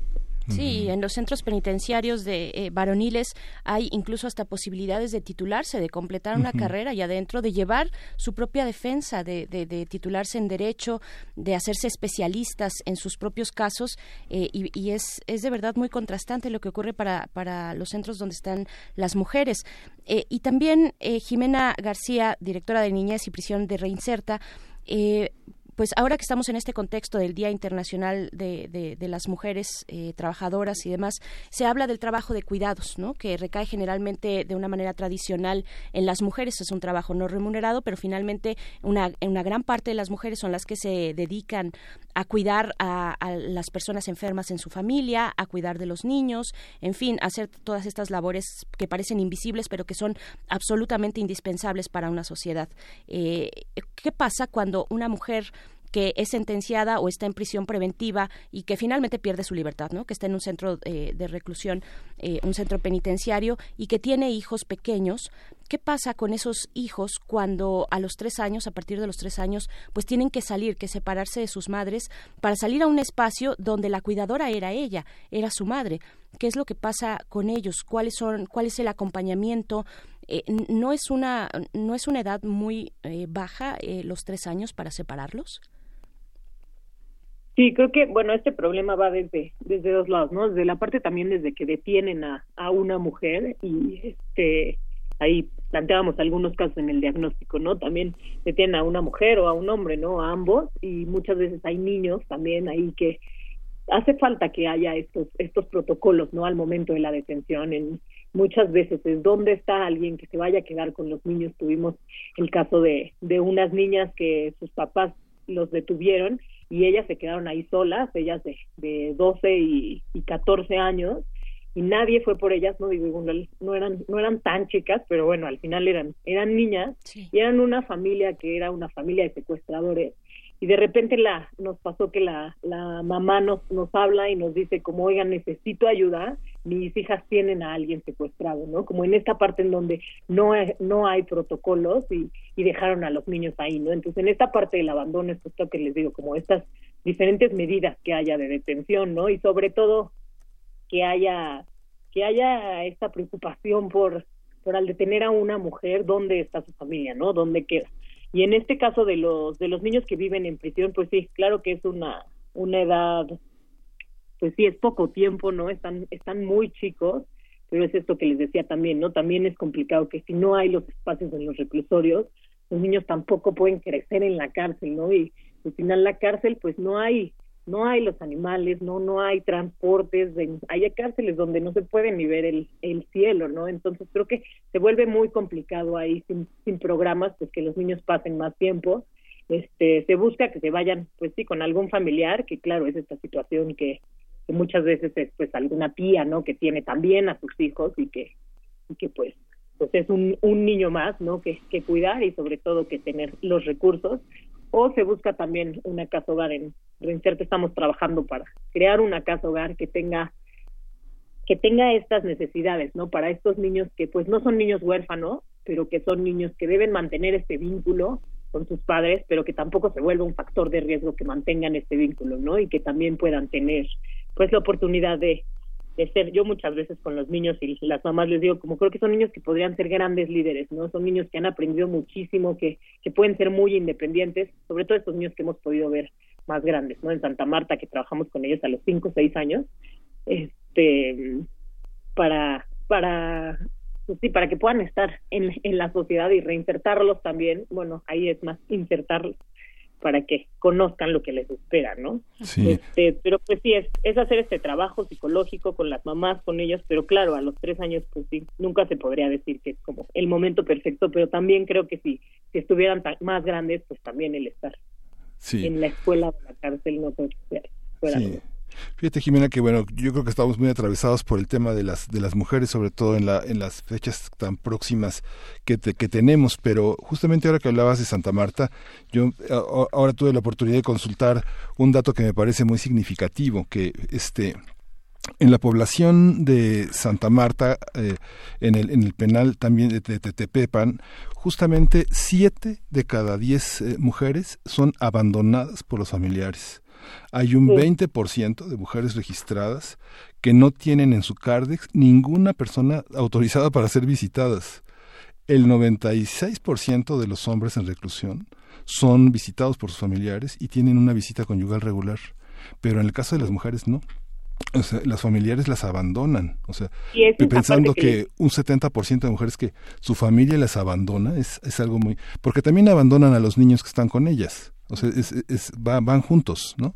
O sea, hay, Claro, una, hay una parte en la que, así como en el, la medicina pública te obligan a ir con un familiar, yo creo que los familiares involucrados tendrían que tener algún tipo de, este, de, de- de involucrarse de alguna manera legalmente para que estas personas no sean abandonadas. ¿Cómo se pueden reinsertar? ¿Cómo pueden repensar su vida en esa soledad y en ese abandono tan radical, no?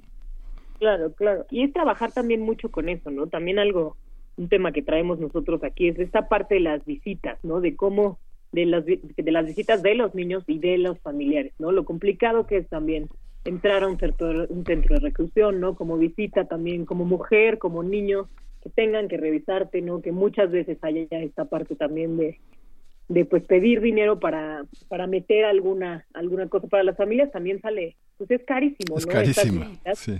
y no se cumple solo como un derecho y si más bien les cuesta no tener que, que entrar a este reclusorio. Entonces pues sí creo que el problema viene ahí de de los dos lados. Nosotros algo que estamos haciendo también es hacer espacios de visita para los niños no para para que los niños estén seguros.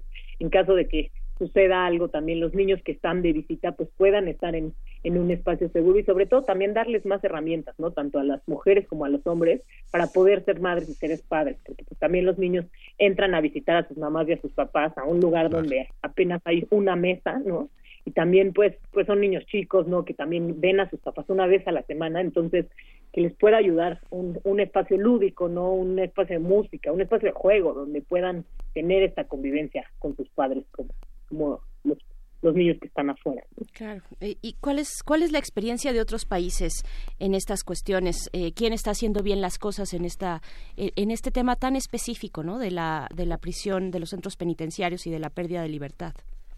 Sí, tenemos buenos programas que, bueno, nosotros hemos contactado, como por ejemplo en, en Alemania tienen buenos programas donde donde tienen separados a los niños y a las mamás de toda la población, ¿no? Hacen como un un, un edificio especial para, para esta población y lo que es interesante que es difícil de cumplir aquí en México, ¿no? Porque nosotros también hemos hecho estas estas áreas de maternidad, ¿no? Donde los niños no convivan con, con toda la población, pero por ejemplo en Alemania sucede que que si una mamá le le grita a algún niño, ¿no? O si no cumple con los talleres que debe estar como de maternidad, de estimulación, como que haya ciertos requisitos para pertenecer a esta área de maternidad y si no, pues también se lo, se lo llegan a quitar, ¿no? Y, se, y, y, y pues no dejan que la mamá esté con el niño si no lo cuida de la, de la manera adecuada. Lo que sucede aquí en México es que pues no hay ni las ni ahora sí que ni las instalaciones ni las necesidades para que las mamás puedan cumplir con esto o en el caso también pues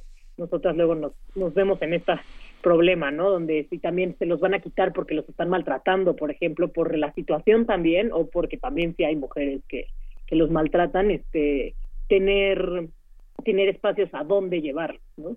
Este, en otro lugar también conocí un programa también en Nueva York, también muy bueno, donde también era esta situación, como, como tener una casa hogar como dentro de la cárcel, ¿no? Donde los niños tampoco están todo el tiempo con sus mamás para también poder empezar a, a trabajar esta autonomía y que también el momento de la salida no sea complicado. En el caso de las edades, en el, en el mundo en general, no hay, no es más de tres años, en algunos, en Francia creo que es hasta los dos, en general es hasta, hasta más chicos, ¿no? Que, que se tenga la oportunidad de este momento de la lactancia, pero ya después que se dé esta separación.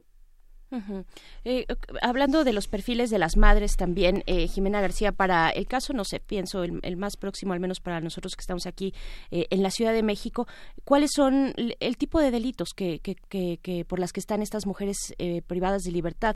¿Qué tipo de, de, de delitos son? eh, en su mayoría, ¿son de alto impacto social? ¿Cuáles son los perfiles de estas mujeres que están en pérdida de, de libertad? Creo que sí es, sí es, bueno, si los delitos son de sí son muchas veces de alto impacto. Tenemos muchas mujeres por secuestro que, que son las que son, son madres y tienen hijos, pero aquí también es el, el preguntarnos cómo se lleva a cabo, ¿no? El y qué hay detrás de esta historia. Como mujeres, por ejemplo, sí. por secuestro, yo tengo muchísimas historias de, de algunas que pues ni, ni siquiera sabían que en esa casa se estaba secuestrando y el esposo es el que secuestraba, ¿no? Igual y ellas eran las que las que alimentaban, pero pues también tenían siete hijos, entonces pues tampoco podían como que salirse corriendo por la situación que se estaba viviendo, creo que también es mucho como, y no es defender a las mujeres, no, no es justificar este, los delitos, pero sí la mayoría de las veces el caso de las mujeres es, es esta parte material, ¿no? Donde más son, son cómplices que ellas sean como las, las creadoras de este delito. Tenemos también situaciones de algunas de, de casos de, de homicidio, ¿no? Tenemos muchísimos casos por mujeres que han que han estado presentando demandas, ¿no? Y donde al final terminan ellas matando a, a su esposo, la persona que está abusando de ellas y, y, con las denuncias y demás, y pues están en la cárcel por, por esto, ¿no? Y obviamente hay las mujeres también que sí son, sí. son culpables, creo que tampoco es, es justificar todo, pero sí sí la mayor parte de la población está como por esta situación que, que creo que es cultural, ¿no? Como en esta parte en donde el, la cárcel es el reflejo de la sociedad y pues y pues en la cárcel se, se, se hace notar muchísimo más esta esta situación de, de las mujeres, ¿no? Y de, de las pocas oportunidades que, que muchas veces tienen uh -huh. y que pues también tienen que a cosas que tienen que apegarse muchas veces como por sus hijos, por su familia, ¿no? Por por su casa. Claro. Eh, ¿qué, le, ¿qué, le, modificarían ustedes desde Reinserta a estas, pues, a esta ley nacional de ejecución penal que incluye, que reconoce estos derechos de mujeres y sus sus hijos, sus hijas que viven en prisión? Eh, ¿Qué le cambiarían? ¿Qué faltó eh, afinar de esta de esta ley? Pues algo que nos hemos preguntado también en si qué tanto qué tanto ayudaría también las mujeres que detienen, por ejemplo, con, con bebés, ¿no? Que tienen un bebé recién nacido de dos meses y que actualmente los niños que, que viven con sus madres en prisión pues tienen que nacer en la cárcel, ¿no? Este, como esta parte uh -huh. creo que del, de, de poder tener a tu hijo, ¿no? Si, si te detienen y está, y está muy chiquito, si es menor de, de un año, y este, y pues creo que más que modificarle es es empujar a que se cumpla, ¿no? Creo que la ley está bastante completa, pero es más, pues sí, es empujar a que se cumpla y que se cumpla en todos los estados, ¿no? Porque también, pues las cárceles en cada estado son totalmente diferentes y funcionan diferente de acuerdo al al sistema penitenciario del estado hasta al, al director del reclusorio, ¿no? Entonces, más que se pueda homogenizar y que se que se cumpla en todos los Uh -huh. En esta parte, por ejemplo, el, lo que reportaba el sistema el sistema penitenciario en la Ciudad de México es que justamente la, la gran población de mujeres, el 65% de mujeres son entre 18 y 30 años. Este indicador en términos de reinserción, ¿qué, ¿qué, les dice a ustedes? Digamos, son, son años en los que una persona estudia una carrera, en la que funda una familia, ¿Cómo, ¿Cómo se ve? La, ley, comentas que es una ley plausible, es una ley correcta, pero en términos como de lo más íntimo, de lo más eh, cercano, que de esto que hace el trabajo social, que hace el psicólogo, que hace el defensor de derechos humanos, ¿cómo hacerlo? ¿no? Uno, uno piensa en términos no sé, de ciertas teorías, que no existe la mujer, sino una mujer. Cada una de ellas tiene una historia personal, tiene una, una perspectiva. ¿Cómo abordarlo? ¿Qué historias hay? Ayer, te doy un antecedente, hablábamos con Josefina Estrada. Ella es una escritora que ha trabajado en muchos talleres eh, de mujeres que han aprendido a escribir su propia historia, han aprendido a contarse su, propia, su propio caso desde otras perspectivas y muchas de ellas vienen de una de una de una familia que este las acogió en su momento y eh, equivocaron el camino en una circunstancia en el que se vieron involucradas en un acto delictivo pero no son personas con un perfil delincuencial patológico sino que son personas que imaginan una vida después de la cárcel eh, cómo ¿Cómo ha sido su experiencia en este sentido? ¿Qué mujeres hay? ¿Qué experiencias? ¿Qué casos? ¿Qué vale la pena, qué vale la pena considerar como ejemplar para, para nuestros radioescuchas, para pensar ese espacio, ese espacio eh, de, de enclaustramiento desde una perspectiva distinta?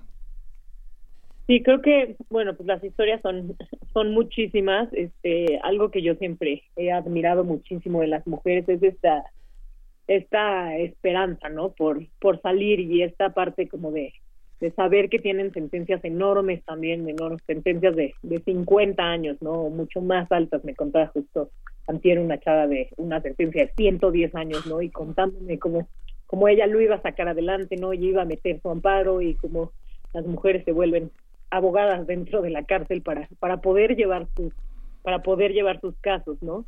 Creo que mm, creo que hay programas pues súper súper importantes, ¿no? Estos programas psicológicos, hemos dicho nosotros también algunos de, de, autobiografía, de narrativa, como este programa también de maternidad responsable, donde las mujeres también nos han, han hecho ver que, que han podido ser madres desde otro lugar, ¿no? Como donde donde no está la educación desde afuera, ¿no? Como hemos tenido, yo he tenido mujeres que nos dicen como, ah, yo no sabía que podía no pegarle y que me iba a entender, ¿no? O sea, creo que la cuestión es, es, es como primitiva, ¿no? Viene desde afuera, donde ellas tampoco sabían que, podían enseñar de diferente manera, donde a ellas les enseñaron de otra manera, es algo que, que viene desde su historia.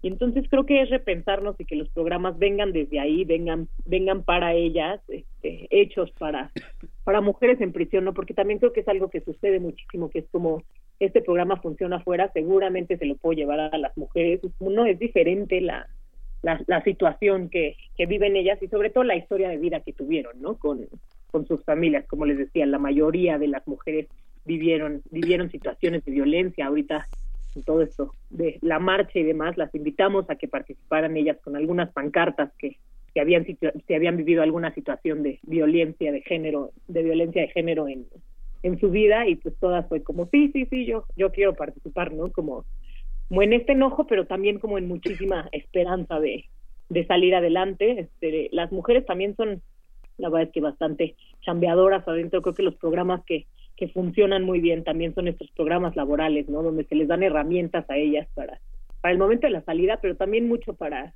dentro, ¿no? Donde ellas puedan, puedan seguir siendo proveedoras, ¿no? Que muchas veces también es lo que eran afuera y que, que puedan seguir teniendo este lugar, creo que es algo algo que, que las mantiene bien y que, que es un gran ejemplo para que puedan puedan reinsertarse, justo como dices, ¿no? Muchas veces el perfil no es un perfil delictivo, sino es esta parte de cómo, pues creo que sí muchas veces como el machismo, ¿no? Las fue, las fue llevando a, a esta situación y, y ellas estando dentro también justo es esta parte, ¿no? Como tomé una mala decisión, pero pues ya llevo 10 años aquí, ¿no? Ya aprendí que fue esa mala decisión, pero yo en realidad soy enfermera y quiero ser tengo ciertos sueños, ¿no? Que también también quiero cumplir. Entonces, sí son mujeres también bastante soñadoras y que que la esperanza creo que es algo que, que las mantiene y que creo que es admirable, ¿no? Al, estar en lugares como este. Claro.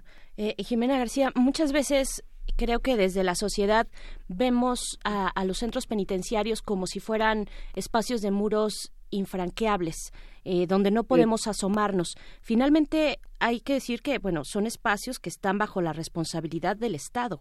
El Estado es completa y absolutamente responsable de lo que pase ahí. Es una instancia estatal. Eh, ¿qué, tendríamos que hacer para que las prisiones en nuestro país, primero, para tener una empatía y, de entrada con conocimiento, información de lo que ocurre al interior de las prisiones como sociedad? Eh, ¿cómo, ¿Cómo le hacemos para transparentar un poco más lo que ocurre en un espacio que tendría que ser vigilado porque está tutelado por, por, el gobierno precisamente, ¿no? Por el Estado.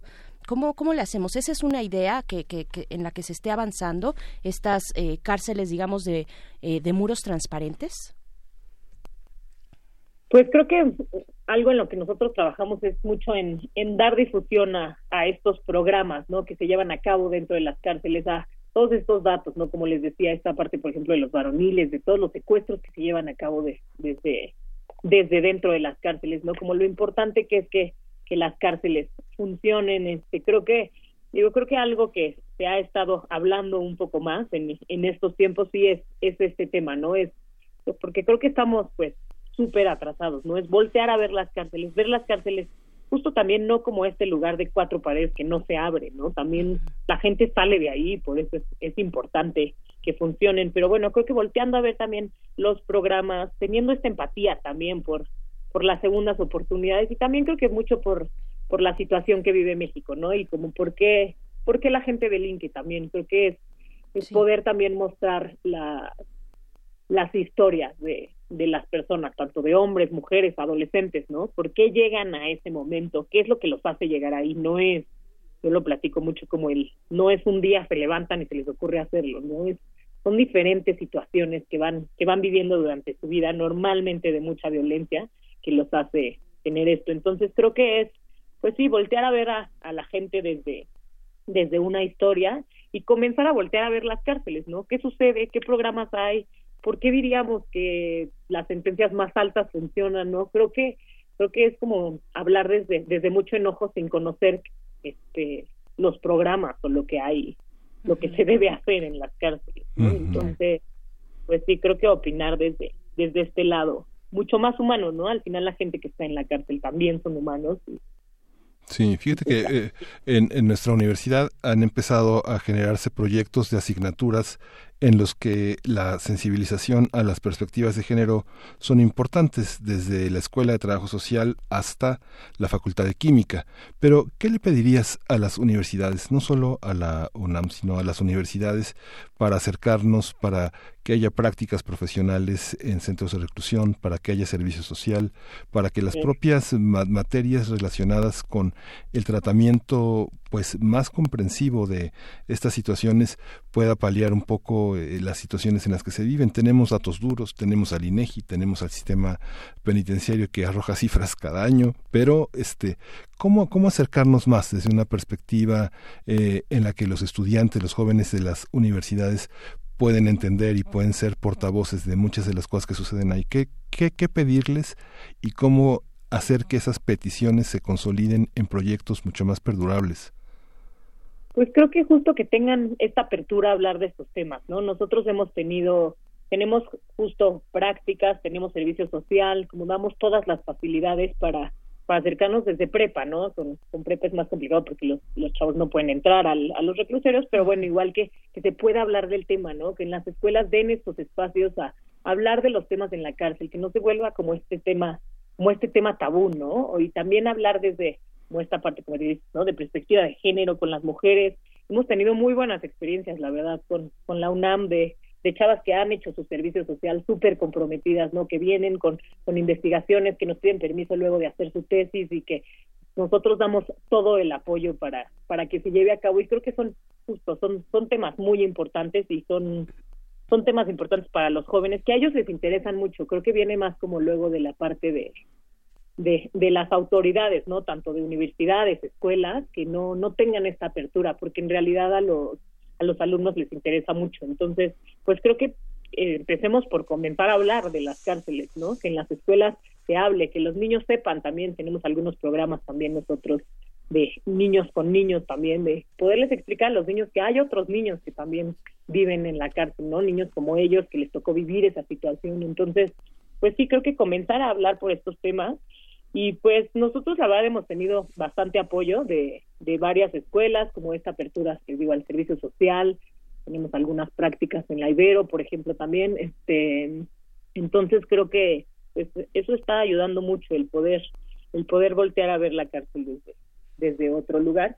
Y pues también que las escuelas se sumen con estos programas de servicio social y prácticas, pero pues también creo que desde desde hay varias aristas, ¿no? Desde la parte de política pública, ¿no? Desde la parte del, de derecho también, de, que se hable mucho más de, de las cárceles y de, de la falta de los derechos que hay. Así es.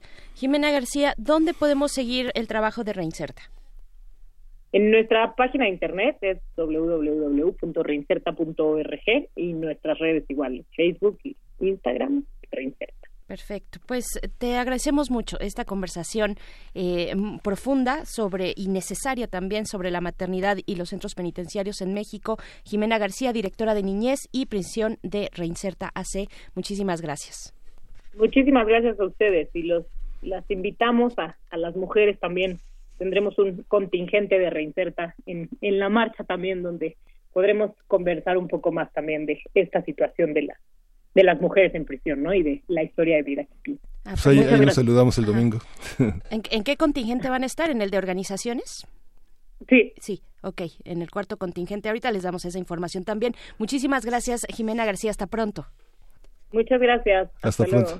Hasta pronto. Bien, pues eh, bueno, eh, yo creo que viene al caso ahorita compartirles de esta marcha del 8 de marzo, el próximo domingo, que arranca a las 2 de la tarde del Monumento a la Revolución, hace un alto en la Antimonumenta que se encuentra frente al Palacio de Bellas Artes para llegar y continuar hasta el Zócalo Capitalino, donde se habrá, eh, se hará ahí un meeting, se hay contemplado un templete, en fin, pasarán distintas personas, familiares de víctimas, en fin. Bueno, los contingentes, el orden de los contingentes es el siguiente para que usted si quiere ir, sea hombre o mujer o como usted se autodenomine, pues pueda acercarse al contingente que le corresponde. El primero es de familiares de víctimas de feminicidio, eh, esa es la vanguardia. Eh, después, madres con hijas e hijos menores de 12 años es el segundo contingente, así es que si ustedes, si usted eh, eh, tiene a sus hijos, quiere llevarlos a la marcha y es y es madre, pues bueno, puede acercarse a ese segundo contingente que generalmente tiene todas las medidas de seguridad porque pues es una comunidad que se cuida, que se respeta, entonces bueno, no hay ninguna preocupación por eso. Después viene el tercer contingente que es el de mujeres el de mujeres, solamente de mujeres, estos son los contingentes exclusivos de mujeres. Un cuarto contingente después de eh, mixtos, es, un contingente mixto para organizaciones, para asociaciones, eh, organizaciones políticas, sindicales, populares, en fin. Y después viene el grupo mixto sin contingente. La persona, cualquier persona que no tenga contingente, que se quiera sumar, hombre o mujer, puede irse también hacia, hacia, ese último y quinto contingente. Ese es el orden que se propone para esta marcha del 8 de marzo, 2 de la tarde, del Monumento a la Revolución al Zócalo Capitalino para, para este domingo. Pues bueno vale la pena vale la pena sumarse a esos contingentes entender la separación y bueno entender que hay contingentes separatistas que vale la pena también respetar esas posiciones porque este muchos periodistas muchos compañeros mucha gente insiste en, entrar y no no se puede entrar. Hay que hay que entender que cada quien eh, tiene distintas distintos niveles de participación los contingentes de organizaciones de personas que han decidido sumarse sumar sus fuerzas para para representar una idea, pues vale la pena distinguirlos, vale la pena acercarse a ellos, sumarse, quien decide incorporarse a tareas permanentes a lo largo de, de su vida, del año, vale la pena que en este territorio se identifiquen y se sumen y quien no quiera hacerlo que tenga una convicción personal pues que se vaya hasta atrás y que este no acepte provocaciones que sea lo más empático posible quien vaya con niños pues que los proteja de la mejor manera no, hay que ir acompañados vale la pena tender redes de solidaridad de empatía de convicciones vecinos amigos este padres que recogen a sus niños a la misma hora y que conversan estos temas pues vale la pena ir juntos este, cerrar filas y, y, estrechar nuestras manos para evitar provocaciones y evitar este, hasta insolaciones y deshidrataciones. Hay que ir preparados, hay que llevar agua, hay que llevar cuestiones, este, bronceador, pues bueno, bronceador, bueno, protector solar, el que el que pueda, este.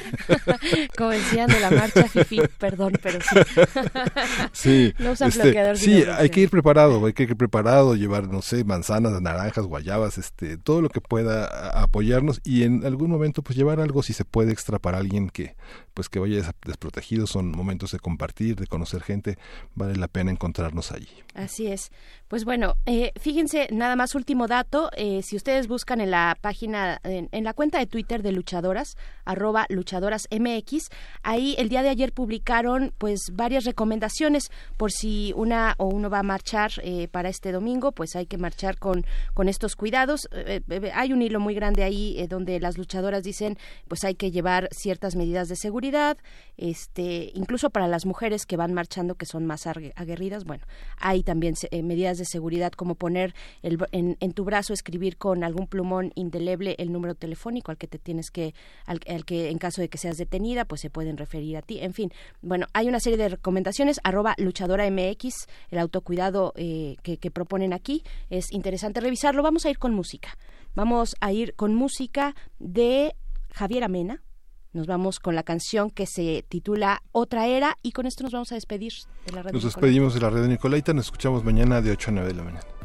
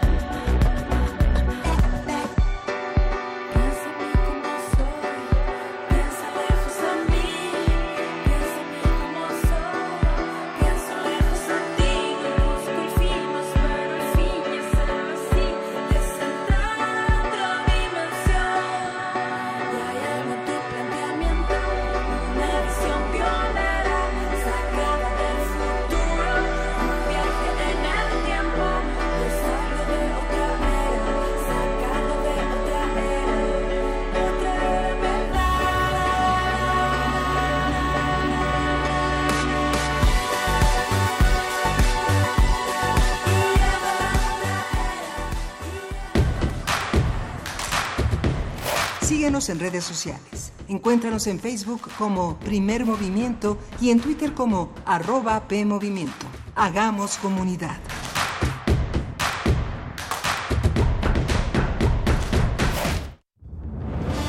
La vida está llena de sucesos incomprensibles, maravillosos y misteriosos. Cuando nosotros no le encontramos respuesta, entonces se vuelve un caso para... La araña. Acércate al conocimiento científico y técnico de la mano de especialistas en la serie de divulgación La araña patona. araña patona. Con Juan Manuel Valero. todos los sábados a las 13 horas por el 96.1 de FM. Todo tiene una explicación si la sabemos buscar.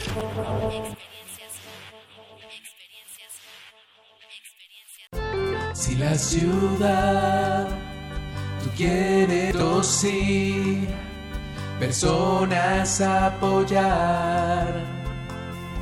15 de marzo hay que participar. Enchula tu colonia en la consulta ciudadana sobre presupuesto participativo y la elección de las comisiones de participación comunitaria. Instituto Electoral Ciudad de México. Escucha la mirada de tus hijos. Escucha su soledad. Escucha sus amistades. Escucha sus horarios. Estar cerca evita que caigan las adicciones. Hagámoslo juntos por la paz. Estrategia Nacional para la Prevención de las Adicciones. Secretaría de Gobernación. Gobierno de México. Ambiente general, toma uno. Grabando. El Festival Internacional de Cine UNAM celebra 10 ediciones de proponer otro cine. Con más de 150 películas en exhibición.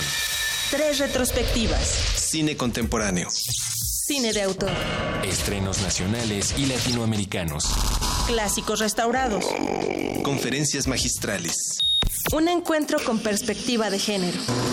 Un festival desde la universidad, del 5 al 15 de marzo. Centro Cultural Universitario y 18 sedes en la ciudad.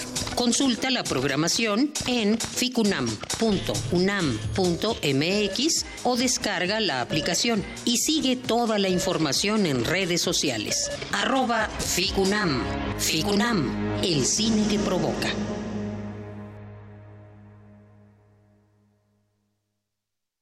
Coronavirus. Coronavirus. Coronavirus 2019 de Wuhan.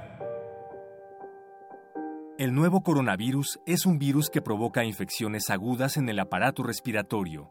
Con el cuidado adecuado y oportuno, se puede resolver y otros virus respiratorios, si no se atiende adecuadamente, puede provocar daños importantes, sobre todo en personas con problemas respiratorios como asma, bronquitis o enfermedad pulmonar obstructiva crónica, enfermedades del corazón, obesidad o alguna otra enfermedad que afecte su sistema inmune o la función respiratoria.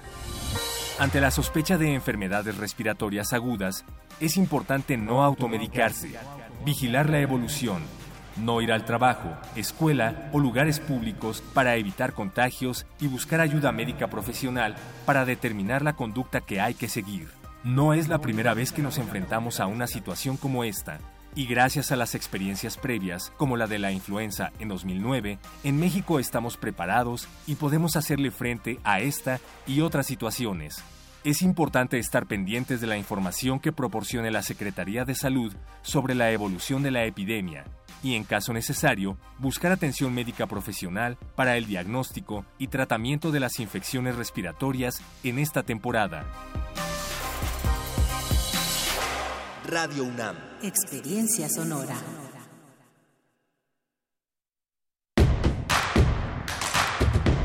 Encuentra la música de primer movimiento día a día en el Spotify de Radio UNAM y agréganos a tus favoritos.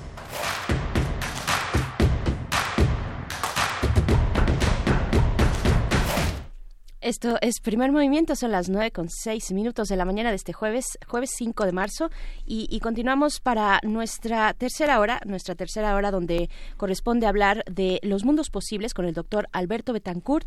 Eh, instantáneas históricas de la visita de Trump a India es la conversación que nos propone para esta mañana. También tendremos la sección de derechos humanos, una de las nuevas secciones de primer movimiento, en esta ocasión a cargo de Alicia Vargas Atala, quien es directora del Centro Interdisciplinario para el Desarrollo Social e Integral del Consejo Directivo de la Redim.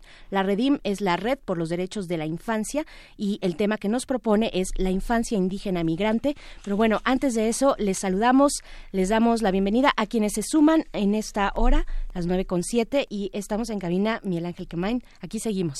Sí, ayer tuvimos eh, en la cabina a, este, a los organizadores de FICUNAM, al Abril Alzaga, que lo dirige, y justamente hoy, hoy, hoy jueves eh, inicia con esta programación de cerca de 142 películas, eh, tres retrospectivas muy importantes. Va a ser una, un, un, hito este festival, es de los festivales más cargados de programación. Ya está todo en, las, en, las, en la página que FICUNAM ha puesto al alcance de ustedes, ficunam ficunam.unam.mx y bueno está ahí la programación hay un catálogo hay una programación de películas actividades académicas y toda una todo un trabajo eh, que ponen al alcance de la, de la comunidad universitaria, pero que está destinado a la prensa, donde hay cortos, trailers, muchísima información, fotografías, mucho de lo que puede ver y darse cuenta pues lo que solamente va a estar aquí en Ficunam de solamente una o dos pasadas, así que pues esté atento a esta programación, no hay que perdérsela y hay que estar allí firmes eh, al pie del cañón viendo cine, ¿no? Así es, son pues es una selección de 140 películas de más de 40 países. Eh, de esas, 35 entran en la competencia de este Festival Internacional de Cine de la UNAM, que está en su décima edición. No se lo pierdan, de verdad, eh, que hay eh, pues muestras cinematográficas que son eh, difíciles de poder conseguir en otros espacios que no sea este. También nos comentaban ayer que platicábamos precisamente con Abigail Alzaga, directora ejecutiva del FICUNAM, y con Maximiliano Cruz, el programador del festival, nos decían que podemos que podemos, si no tenemos la oportunidad de asistir, podemos acercarnos a la página, al, a este espacio digital que se llama Festival Scope, Scope, S-C-O-P-E, .com, Festival Scope, y ahí se compartirá una parte de las películas que serán transmitidas, bueno, que serán programadas y que serán proyectadas en el FICUNAM. Se, transmitirá, se transmitirán ahí, pero uno tiene que inscribirse, tiene que hacer ahí ciertos este, pues, apuntes porque es como una sala de cine digital tiene asientos limitados, creo que son 400 asientos eh, y, a partir de ese momento pues ya se cierra el cupo, pero pueden acercarse ahí Festival Scope para poder eh, observar una parte de la muestra que propone en esta décima edición el Festival Internacional de Cine de la UNAM y pues así, así eh, para que podamos disfrutar el cine que se propone, pero sí hay que asistir, ¿no? Sí. Hay que ir. Y es la oportunidad también para, bueno, eh, eh, ver las actividades que la Coordinación de Difusión Cultural propone alrededor del festival, de la propia Filmoteca de la UNAM, que son espacios en los que a veces el cine es un pretexto para acercarse a la gran riqueza que hay en nuestra universidad, el Centro Cultural Universitario, su librería, los cines, todas las salas de música, de danza, pues ya que está uno ahí, pues hay que aprovechar también esos momentos en los que una larga programación diaria puede también ofrecer una pausa para acercarse a la danza, para acercarse a la librería, para disfrutar ese espacio que es extraordinario del MAC con sus exposiciones. Sigue, sigue, siguen presentes las actividades académicas del MAC. Vale la pena darse cuenta de que ahí es una pequeña ciudad cultural con sin fronteras y y pues del mundo, ¿no? absolutamente del mundo. Hay que ir al Centro Cultural Universitario, también se estará presentando toda la selección en el Cine Tonalá, aquí en la Ciudad de México, en la colonia Roma. Pues bueno, eh, dicho esto, seguimos, seguimos, nos vamos a ir con la poesía, pero seguimos atentos, atentas a lo que ocurre en el Senado con este, eh, pues, proyecto, eh, este proyecto, este dictamen que ya prevé eh, la posibilidad de la ley para la regulación del cannabis Eh, vamos a estar, por supuesto, conversando, ya lo hemos hecho en este espacio, pero eh, dando los o sea, hay que esperar porque es el día de hoy, el día de hoy se prevé que se lleve al pleno este dictamen que ya se aprobó en comisiones, que se lleve al pleno, que ahí se discuta y que se agreguen eh, pues lo que se tenga que agregar, que se hagan las modificaciones correspondientes, pero estamos ya muy cerca de tener los detalles de esta ley para la regulación del cannabis en el Senado de la República. Pero bueno, vámonos con la poesía necesaria a cargo de Miguel Ángel Quemain. Primer movimiento. Hacemos comunidad. Es hora de poesía necesaria.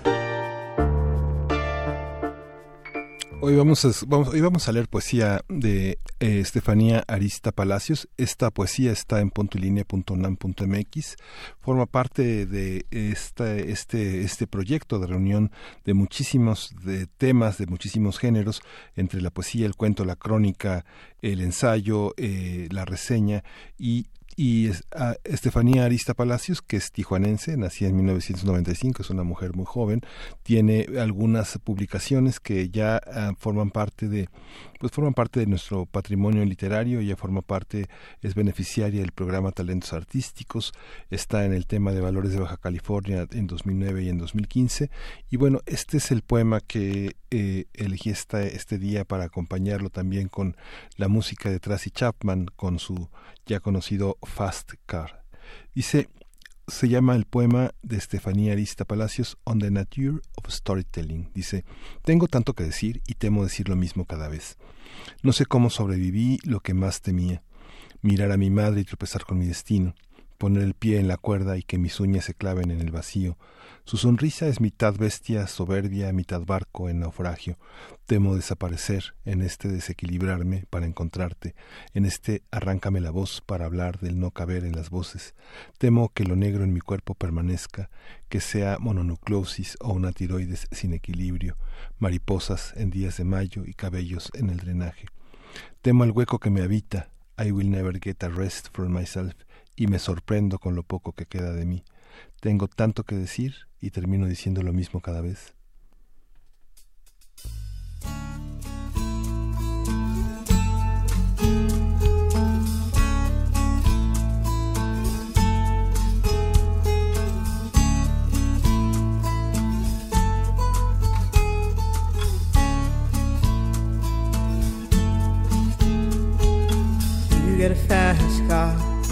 I want a ticket to anywhere. Maybe we make a deal. Maybe together we can get somewhere. Any place is better. Starting from zero, got nothing to lose. Maybe we'll make something. Me, myself, I got nothing to prove.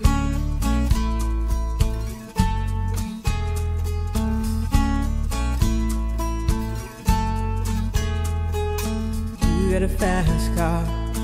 I got a plan to get us out of here. Been working at the convenience store. Managed to save just a little bit of money. Won't have to drive too far. Just cross the border and into the city. You and I can both get jobs and finally see what it means to be living.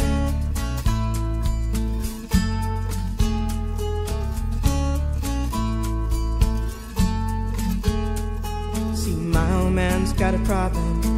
Yeah, with the bottle, that's the way it is. He says body's too old for working His body's too young to look like his. My mama went off and left him. She wanted more from life than he could give. I said, somebody's got to take care of him. So I quit school, and that's what I did. Primer movimiento. Hacemos comunidad. La mesa del día. Cuando son las 9 con 14 minutos de la mañana de este jueves, damos inicio a Los Mundos Posibles, nuestra mesa del día de hoy, a cargo del doctor Alberto Betancourt. Ustedes lo conocen, él es historiador, es profesor de la Facultad de Filosofía y Letras y está a cargo de esta sección. El tema de esta mañana es instantáneas históricas de la visita de Donald Trump a India, motines populares y riesgos geopolíticos. ¿Cómo estás, doctor Alberto Betancourt? Buenos días. Hola, Berenice Miguel Ángel, amigos eh, del auditorio, buenos días. Buenos días. Qué gusto saludarlos con tantas cosas que están pasando en nuestro país. Eh, nosotros, eh, obviamente, estamos atentos a lo que ocurre, con muchas expectativas de lo que está por venir el domingo, el lunes. Vamos a hablar de una lucha importante que se está desarrollando en India y lo vamos a hacer a partir de este viaje relámpago que realizó Donald Trump, el presidente de Estados Unidos, a India, que en hindi seguramente lo voy a pronunciar mal, se dice algo así como Bharat Ganayala, la República India. Eh, es un viaje que Trump realizó los días 24 y 25 de enero y yo digo que nos ofrece cuatro instantáneas históricas importantes eh, que valdría la pena analizar.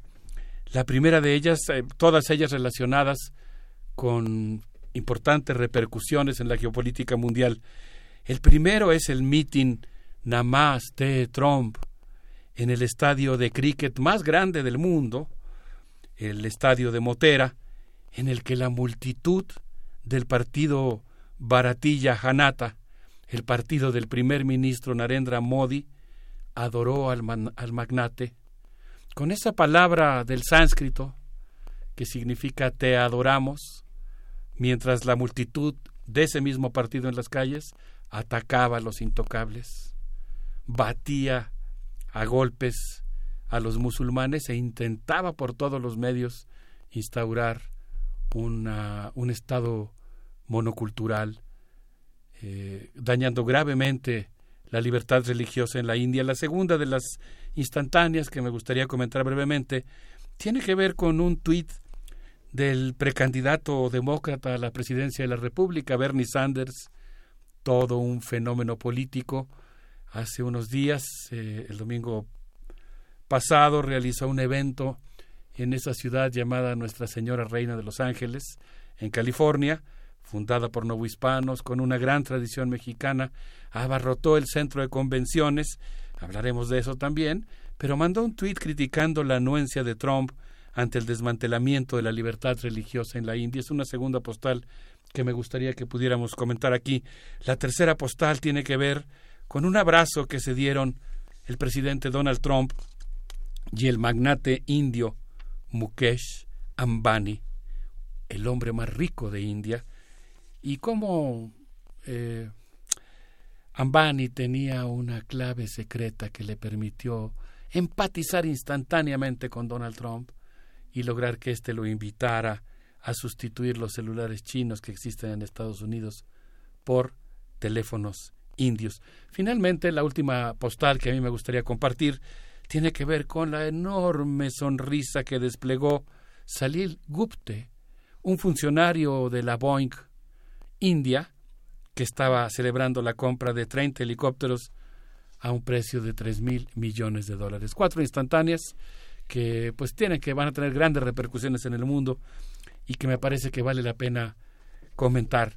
¿Cómo ves, Berenice? ¿Le entramos? Le entramos, por supuesto que sí. Pues mira, eh, Achik Banaik, un académico, Miguel Ángel muy destacado de la Academia Nacional de Ciencias y Humanidades de India, afirmó en la revista de Jacobin que la ley de ciudadanía impulsada por el partido Baratilla introduce sesgos discriminatorios por motivos religiosos. Eh, esta nueva ley le otorga la ciudadanía india a aquellas personas que han sufrido persecución que provienen de Bangladesh, de Pakistán y Afganistán. Pero fíjense que aquí este gran académico y humanista, Achik Banaik, nos cuenta algo que a mí me dejó verdaderamente asombrado. Hay muchas personas en India que no cuentan con registro de nacimiento. Millones de personas. Él eh, cita un caso de un estado en el que ya en, en Assam, que es una, una de las provincias de la India, uno de los estados de la India, en Assam hay una población de 32 millones de personas y dos millones de ellas no cuentan con ningún registro, entre otras cosas porque nacieron en casa. No fueron a nacer al hospital, consecuentemente, pues no tienen un acta que compruebe su nacimiento y su ciudadanía. A partir de esta nueva ley, algunos de ellos podrán obtener la ciudadanía mientras manifiesten que, que son hindis. Si son musulmanes, como ya ocurrió, es muy probable, como ocurrió con dos millones de los 32 millones que viven en Assam, que sean enviados a centros de detención. De tal manera que esta nueva ley que está impulsando el primer ministro Narendra Modi, que yo insisto porque a mí me deja asombrado como admirador y amante del yoga, de una sabiduría tan milenaria, me impresiona mucho que alguien que sea experto en esa disciplina, por otro lado, promueva estos niveles de violencia. Esta nueva ley pues va a ser excluyente porque va a permitir que el Estado determine quién sí es ciudadano de la India y quién no. Eh, de tal manera que pues esta, esta ley discriminatoria pues está provocando que haya una enorme movilización en India, que según nos dice Chik Banaik, es probablemente el mayor desafío político al ascenso de la ultraderecha que ha existido en India. Las movilizaciones en contra de la ley ciudadana han sido muy importantes. Y en particular durante la visita de Trump, eh, el diario The Washington Post eh, registró la, eh, el acontecimiento de que se presentaron violentos enfrentamientos entre hindis y musulmanes en este caso no se trata estrictamente del mismo movimiento del que estoy hablando, se trata, digamos, de otro tipo de manifestación paralela que va corriendo paralela. El movimiento del que yo estoy hablando, de la ley contra la ciudadanía, es más bien un movimiento pacifista plural, pero el descontento que está provocando esta ley está atizando el fuego a, los conflictos entre musulmanes y hindis. Y en el marco de la visita de Donald Trump se presentaron violentos enfrentamientos de los cuales da cuenta el diario estadounidense y pues eh, eh, en la propia visita en la que Donald Trump estaba elogiando a Narendra Modi por todo lo que ha hecho para favorecer la buena convivencia entre los indios, en las calles se batían musulmanes contra hindis en un enfrentamiento terrible, muy violento, y de acuerdo al medio Siasat, un importante defensor de los derechos humanos en India, Guajahat Javibullah, eh, acompañado de otros defensores de derechos humanos, presentaron una denuncia penal en contra del líder del partido Baratilla Janata, Kapil Mishra, que se presentó a los barrios hindi a decir que los musulmanes eh, eran una amenaza para la población y estuvo atizando el fuego del odio para que la gente saliera a combatir contra los musulmanes en un enfrentamiento popular. Cuando Wajahat Habibullah presentó el video en el que estaba el dirigente del partido Baratilla atizando la violencia, la Suprema Corte de la India se vio obligada a pedirle al fiscal que se presentara a testificar por qué no había hecho nada cuando estaba presentándose esta situación y el procurador general respondió yo no veo la televisión. Mientras eso estaba ocurriendo, 130 mil personas coreaban nada más de Trump, nada más de Trump en el estadio Motera en Ahmedabad y Trump elogiaba a Narendra Modi por todo lo que ha hecho, decía él, para promover la convivencia pacífica en India. ¿Cómo ves, Miguel Ángel? Pues lo que pasa es que esa relación entre Estados Unidos y la India que ha sido como una como un corredor alternativo a la independencia que en 1947 tuvo de Gran Bretaña ha tenido caminos muy interesantes. Yo creo que el paradigma yo creo que vale la pena repasar, repasar la década en 1900 en, 2010 cuando llegó Barack Obama a la India y, y planteó toda una serie de relaciones que hoy sí son como totalmente antagónicas con esta política de Narendra Modi y Donald Trump, ¿no? hay una hay una visión donde la India se presenta como un gran mercado fuera de esa espiritualidad que tú comentas de del yoga que es una cuestión de iluminación personal, pero sí es una ciudad, es una sociedad altamente esclavizada, no altamente sometida a las leyes del mercado donde muchos lugares no tienen ni siquiera vistos de actividades democráticas y hacen susceptible todo este tipo de visiones tan autoritarias, ¿no? Coincido completamente con, contigo en el sentido de cómo hay un eh, sistema económico capitalista eh, profundamente depredador. Eh, y en ese sentido quisiera yo pasar a nuestra segunda instantánea. La primera es este estadio en el que están adorando a Donald Trump. Pero la segunda instantánea, muy relacionada con lo que acabas de decir, Miguel Ángel, eh, la obtengo de notas publicadas en el diario The Hundistan Times, que reseñó que el empresario Mukesh Ambani, el hombre más rico de India y probablemente el segundo o tercero más rico de Asia, se presentó ante Donald Trump con un código secreto que él sabía que le iba a permitir obtener intimidad con el presidente estadounidense de manera instantánea. En cuanto lo vio, le dijo nosotros en nuestras fábricas de teléfonos no vamos a usar un solo componente chino.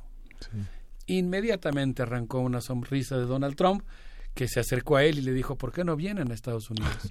Nosotros morimos de ganas de usar teléfonos indios. Mukesh Ambani, según nos cuenta eh, Sahai José, en un texto que se llama India no se autodestruye, está siendo destruida sistemáticamente, coincidiendo justamente con lo que dices, Miguel Ángel. Él plantea en ese texto que Mukesh Ambani encabeza eh, una, la familia más rica de Asia, su empresa de hidrocarburos es la tercera más grande del mundo y su fortuna se incrementó en 19 mil millones de dólares en solamente un año, alcanzando los 44 mil millones de dólares, el equivalente al Producto Bruto Interno del estado de Punjab. Eh, estos varones ladrones, esta lista de los 100 varones ladrones, los hombres más ricos de India, eh, han construido su fortuna a partir del remate de tierras, de recursos naturales y de devoluciones de impuestos. Según pues este texto, que a mí me pareció muy interesante de Sajaí José, eh, pues la India es un país verdaderamente fascinante. Tiene tres millones de kilómetros cuadrados. Me di cuenta que, el, el, el, jueves pasado había cometido un error porque dije la cifra del territorio chino Dije que era cinco veces más grande que nuestro planeta, un, lapsus. Me refería a que el territorio chino es cinco veces más grande que nuestro país, que el territorio de nuestro país. En el caso de la India tiene tres millones doscientos mil kilómetros cuadrados, es decir, México anda por ahí de los dos millones de kilómetros cuadrados.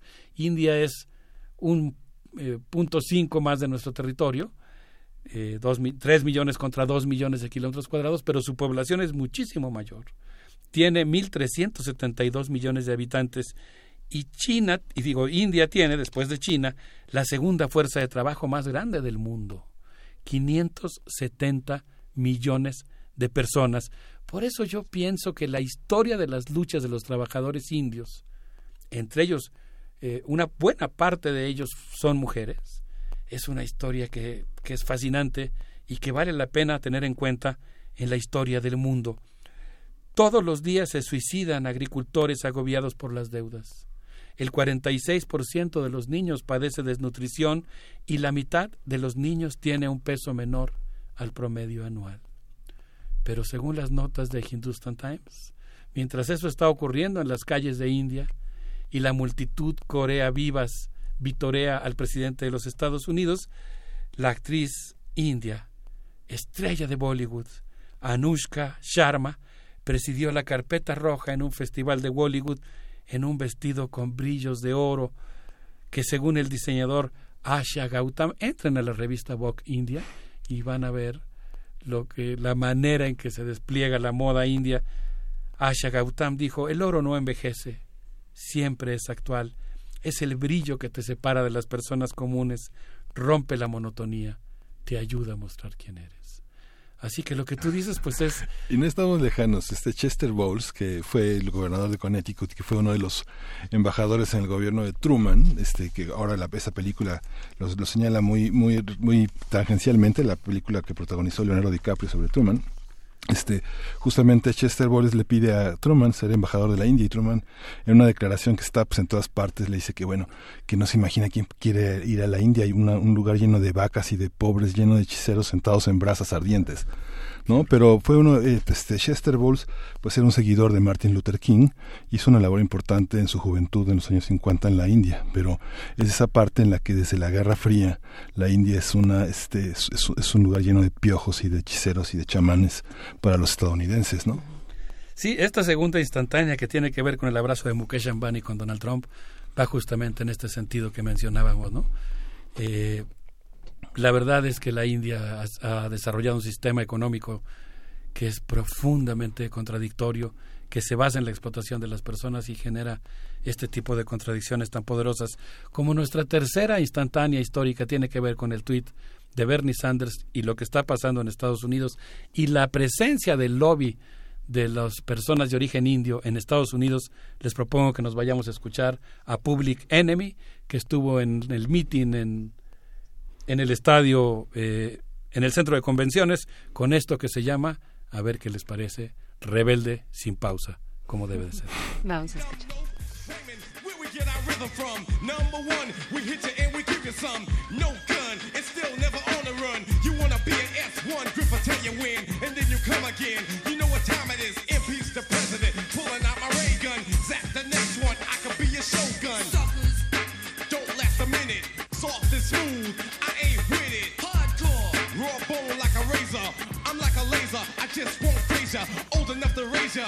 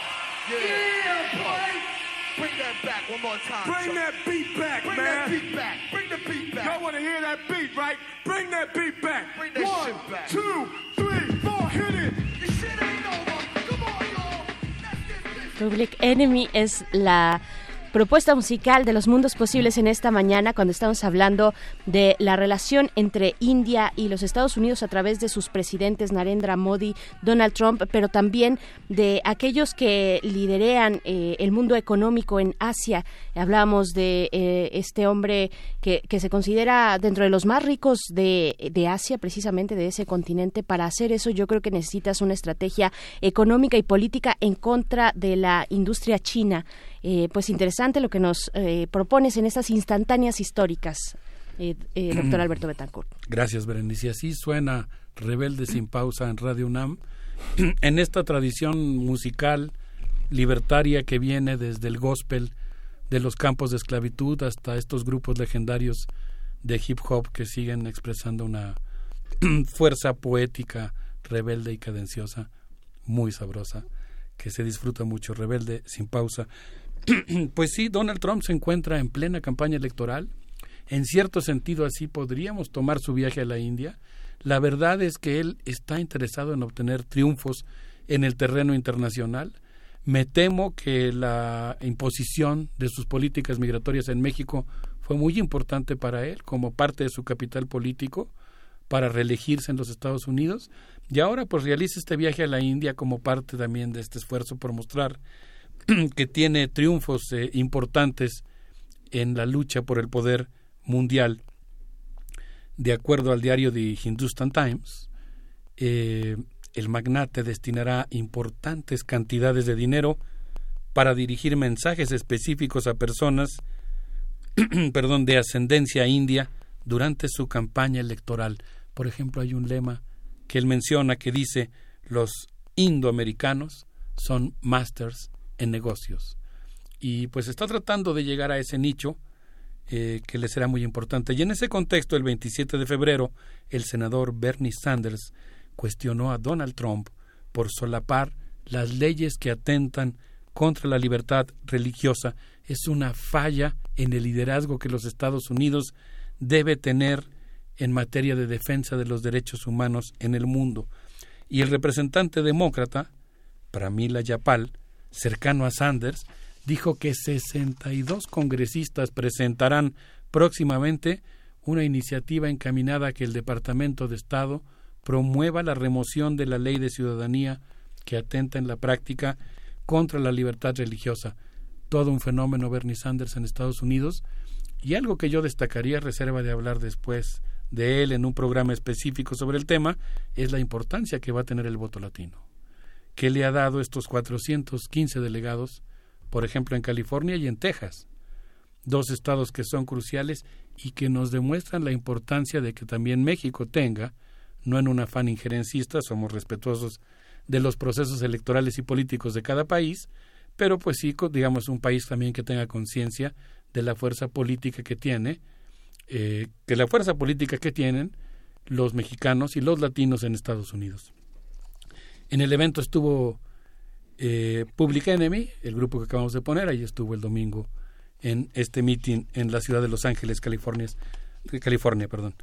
Eh, la última instantánea que yo quisiera compartir con ustedes, Berenice, Miguel Ángel, tiene que ver con el hecho de que Trump quiere seducir a Narendra Modi para su lucha contra China, la neutralización de Rusia y el desmantelamiento del grupo BRICS. Eh, el coronavirus por lo pronto lo obligó a suspender una reunión de la Asociación de Naciones del Sudeste Asiático que estaba programada para el día 14 de, marzo en Las Vegas, en Nevada, y esta situación pues hace que él tenga que empezar a buscar eh, la presión en Asia de una manera un tanto más indirecta. En ese contexto, durante su viaje a India, anunció que se van a realizar una serie de operaciones que permitirán la interoperabilidad de los ejércitos de India y Estados Unidos.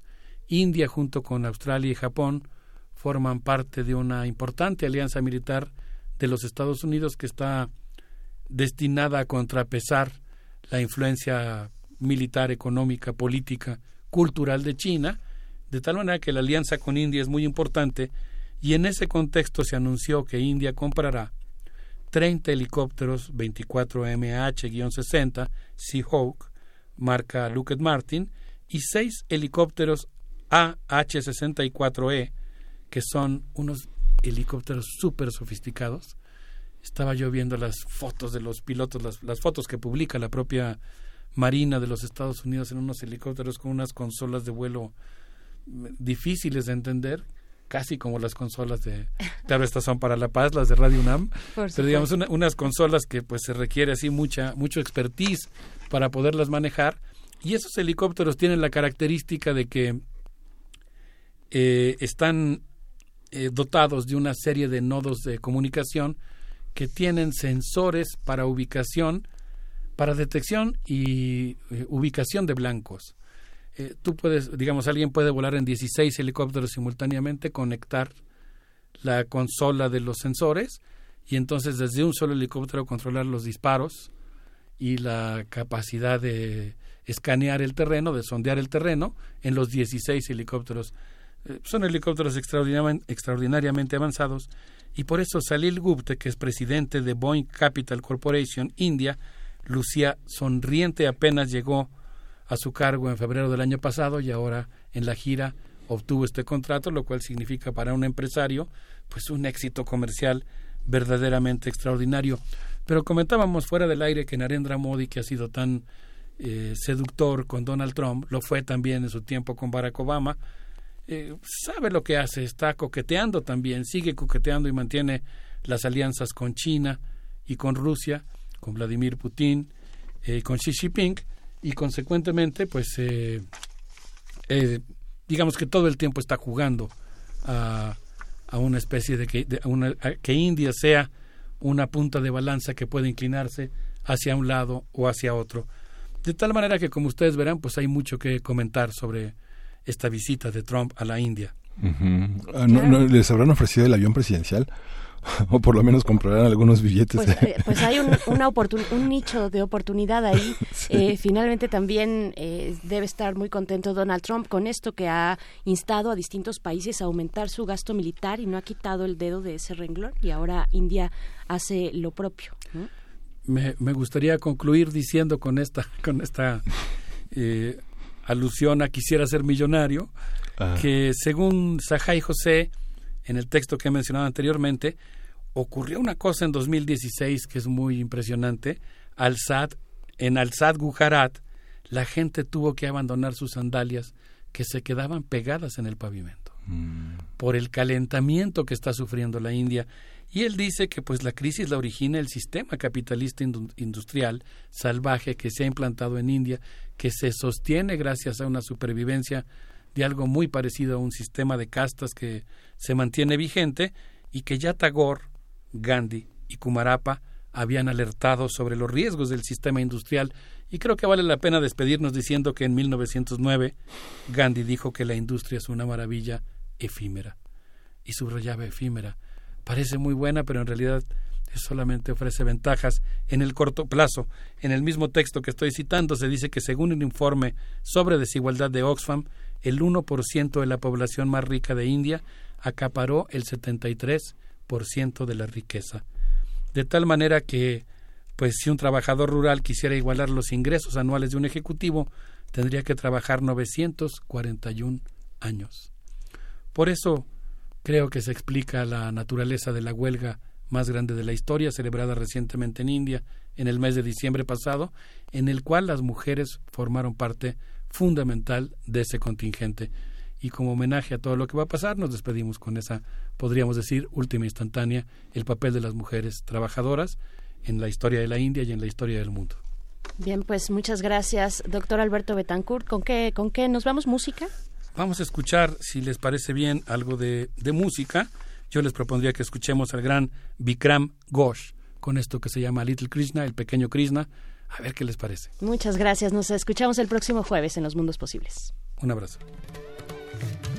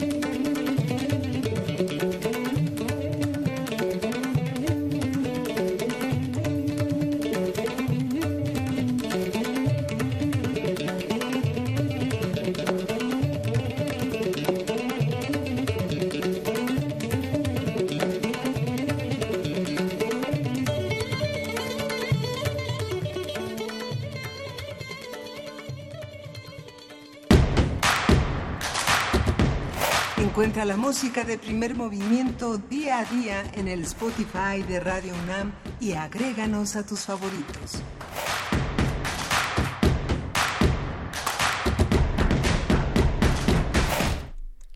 Bueno, en este momento damos la bienvenida a Alicia Vargas Atala, quien, es, quien nos acompaña a través de la línea telefónica para hablar en esta sección, esta nueva sección acerca de los derechos humanos. Ella es directora del Centro Interdisciplinario para el Desarrollo Social.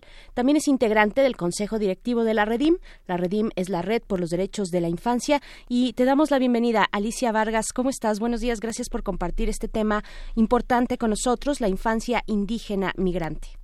Gracias, Berenice. Buenos días.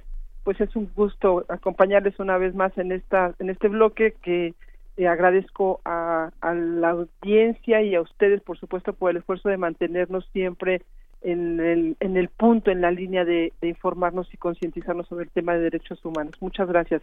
Y solo quiero este una breve corrección. Mi apellido es Vargas Ayala. Ayala. Creo que es la Discúlpame. Perdóname, sí. está muy bien. Ahí está la Gracias. corrección para la producción que nos pone por aquí, pero pero lo corregimos. Muchas gracias, Alicia Vargas Ayala. Cuéntanos, por favor.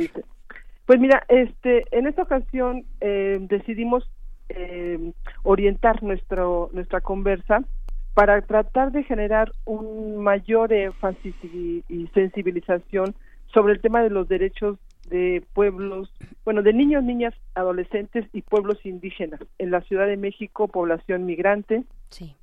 que eh, las condiciones de nuestra de nuestra ciudad y de nuestro país claramente nos despliegan una dosis gravísima de condiciones de discriminación.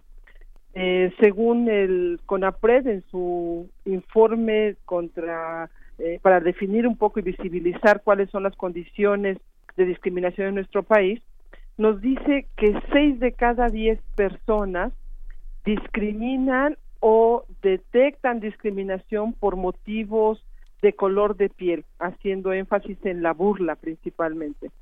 Cuatro de cada diez opinan que la gente se le trata diferente según su color de piel en nuestro país, independientemente de la zona del país y particularmente quizá la Ciudad de México es una de las de mayor énfasis en condiciones de racismo. Frente a esto, ha habido varios intentos en nuestro país respecto a la modificación de la ley. Como todos sabemos, el CONAPRED en su ley federal para prevenir la discriminación no prevé sanciones, es decir, establece y tipifica claramente cuáles son los elementos o las condiciones en las que se practica racismo, xenofobia o discriminación, pero a la hora de establecer cuáles tendrían que ser las sanciones, lo que hace la ley federal de, para prevenir la discriminación es aplicar únicamente medidas administrativas, tales como eh, eh, capacitación, pláticas, eh, temas de, de conciliación, etcétera. No aplica otra cosa. Y en ese sentido, digamos, eh, que además la ley es de 2012, como sabemos, ha, venido habiendo una serie de propuestas desde el propio año 2012 para modificar eh, los artículos respectivos al Código Penal Federal, específicamente en algún momento el artículo 430, eh, donde ya se establecía desde el año 2013 una propuesta para que se sancionara y se pusieran eh, multas e incluso condiciones de, de, de cárcel, eh, penalizaciones por restitución a daños.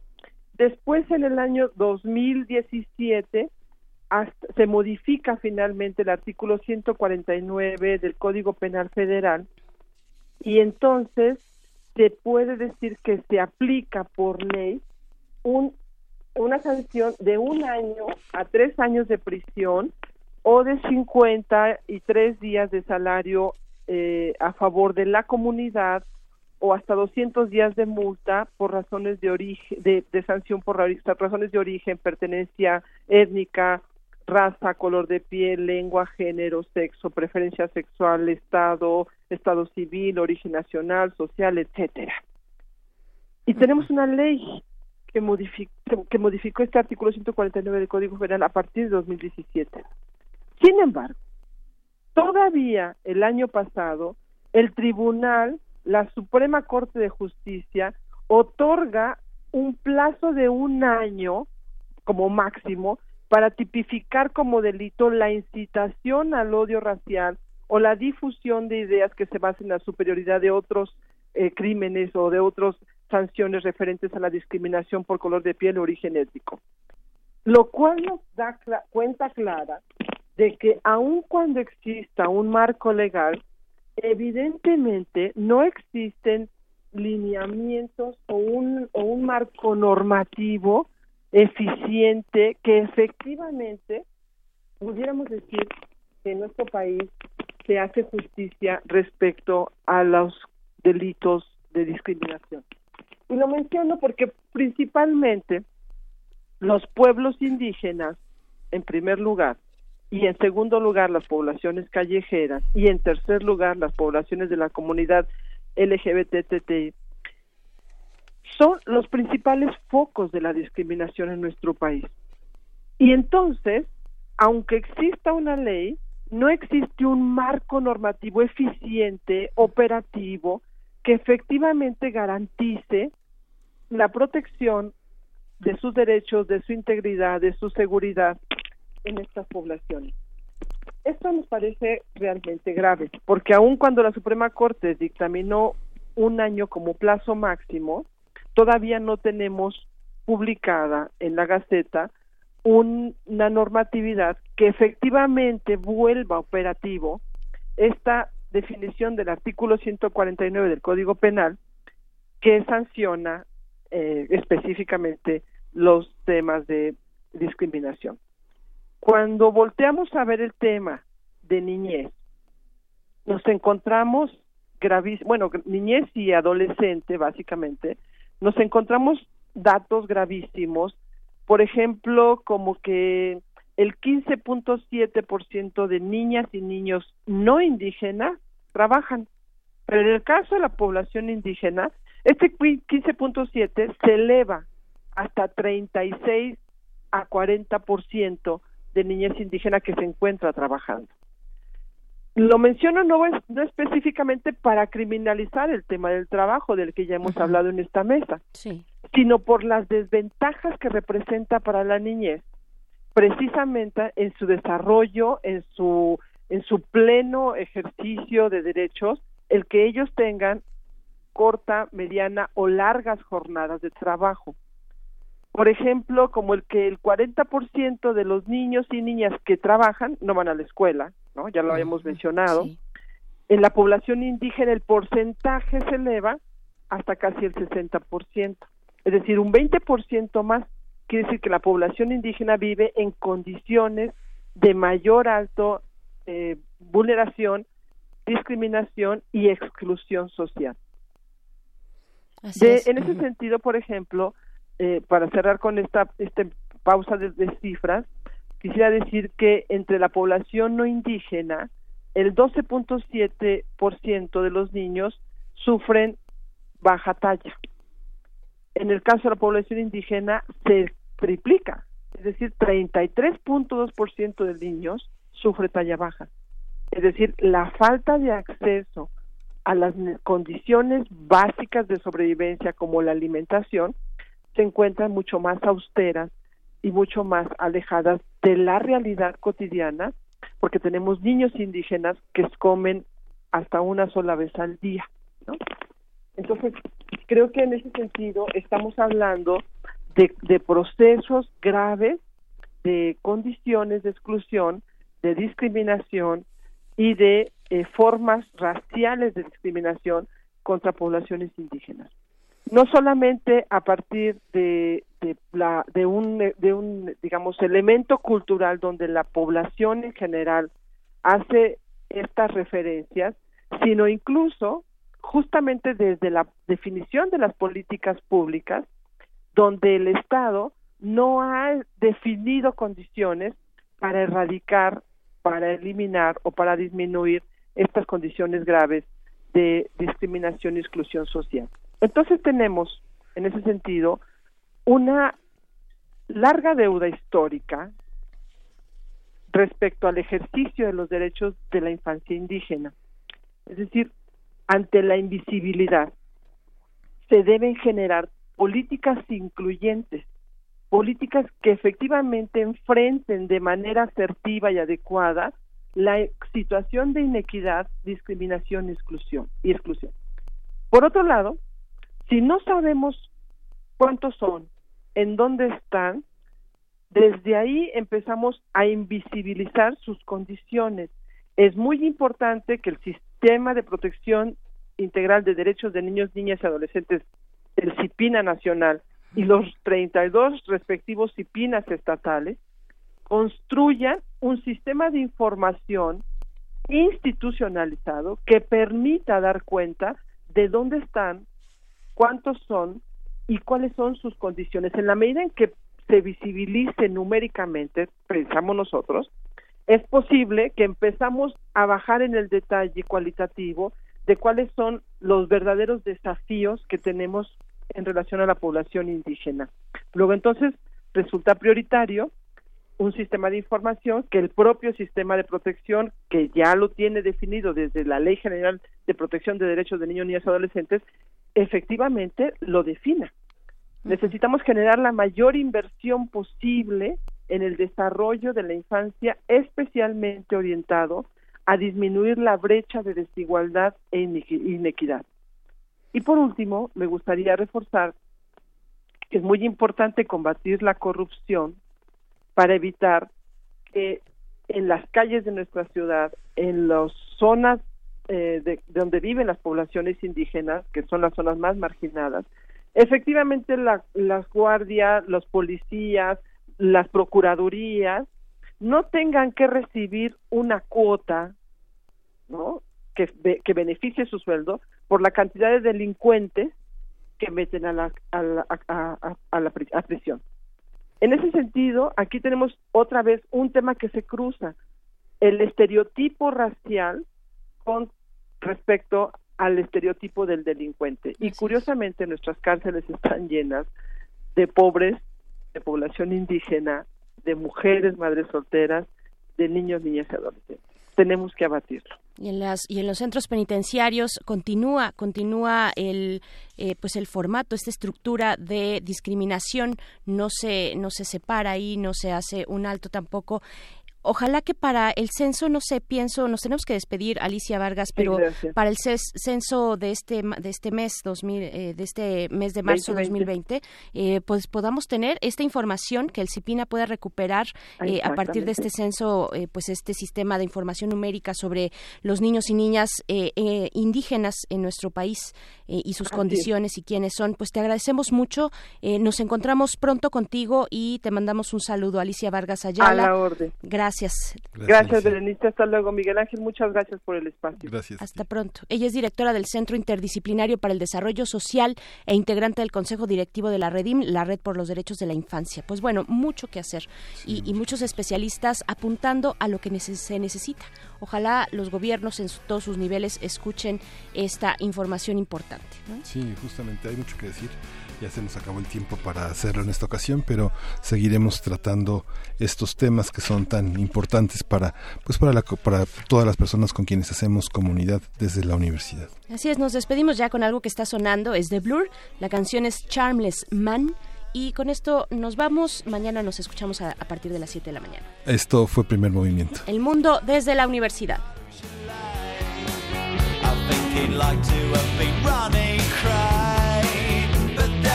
Nature didn't make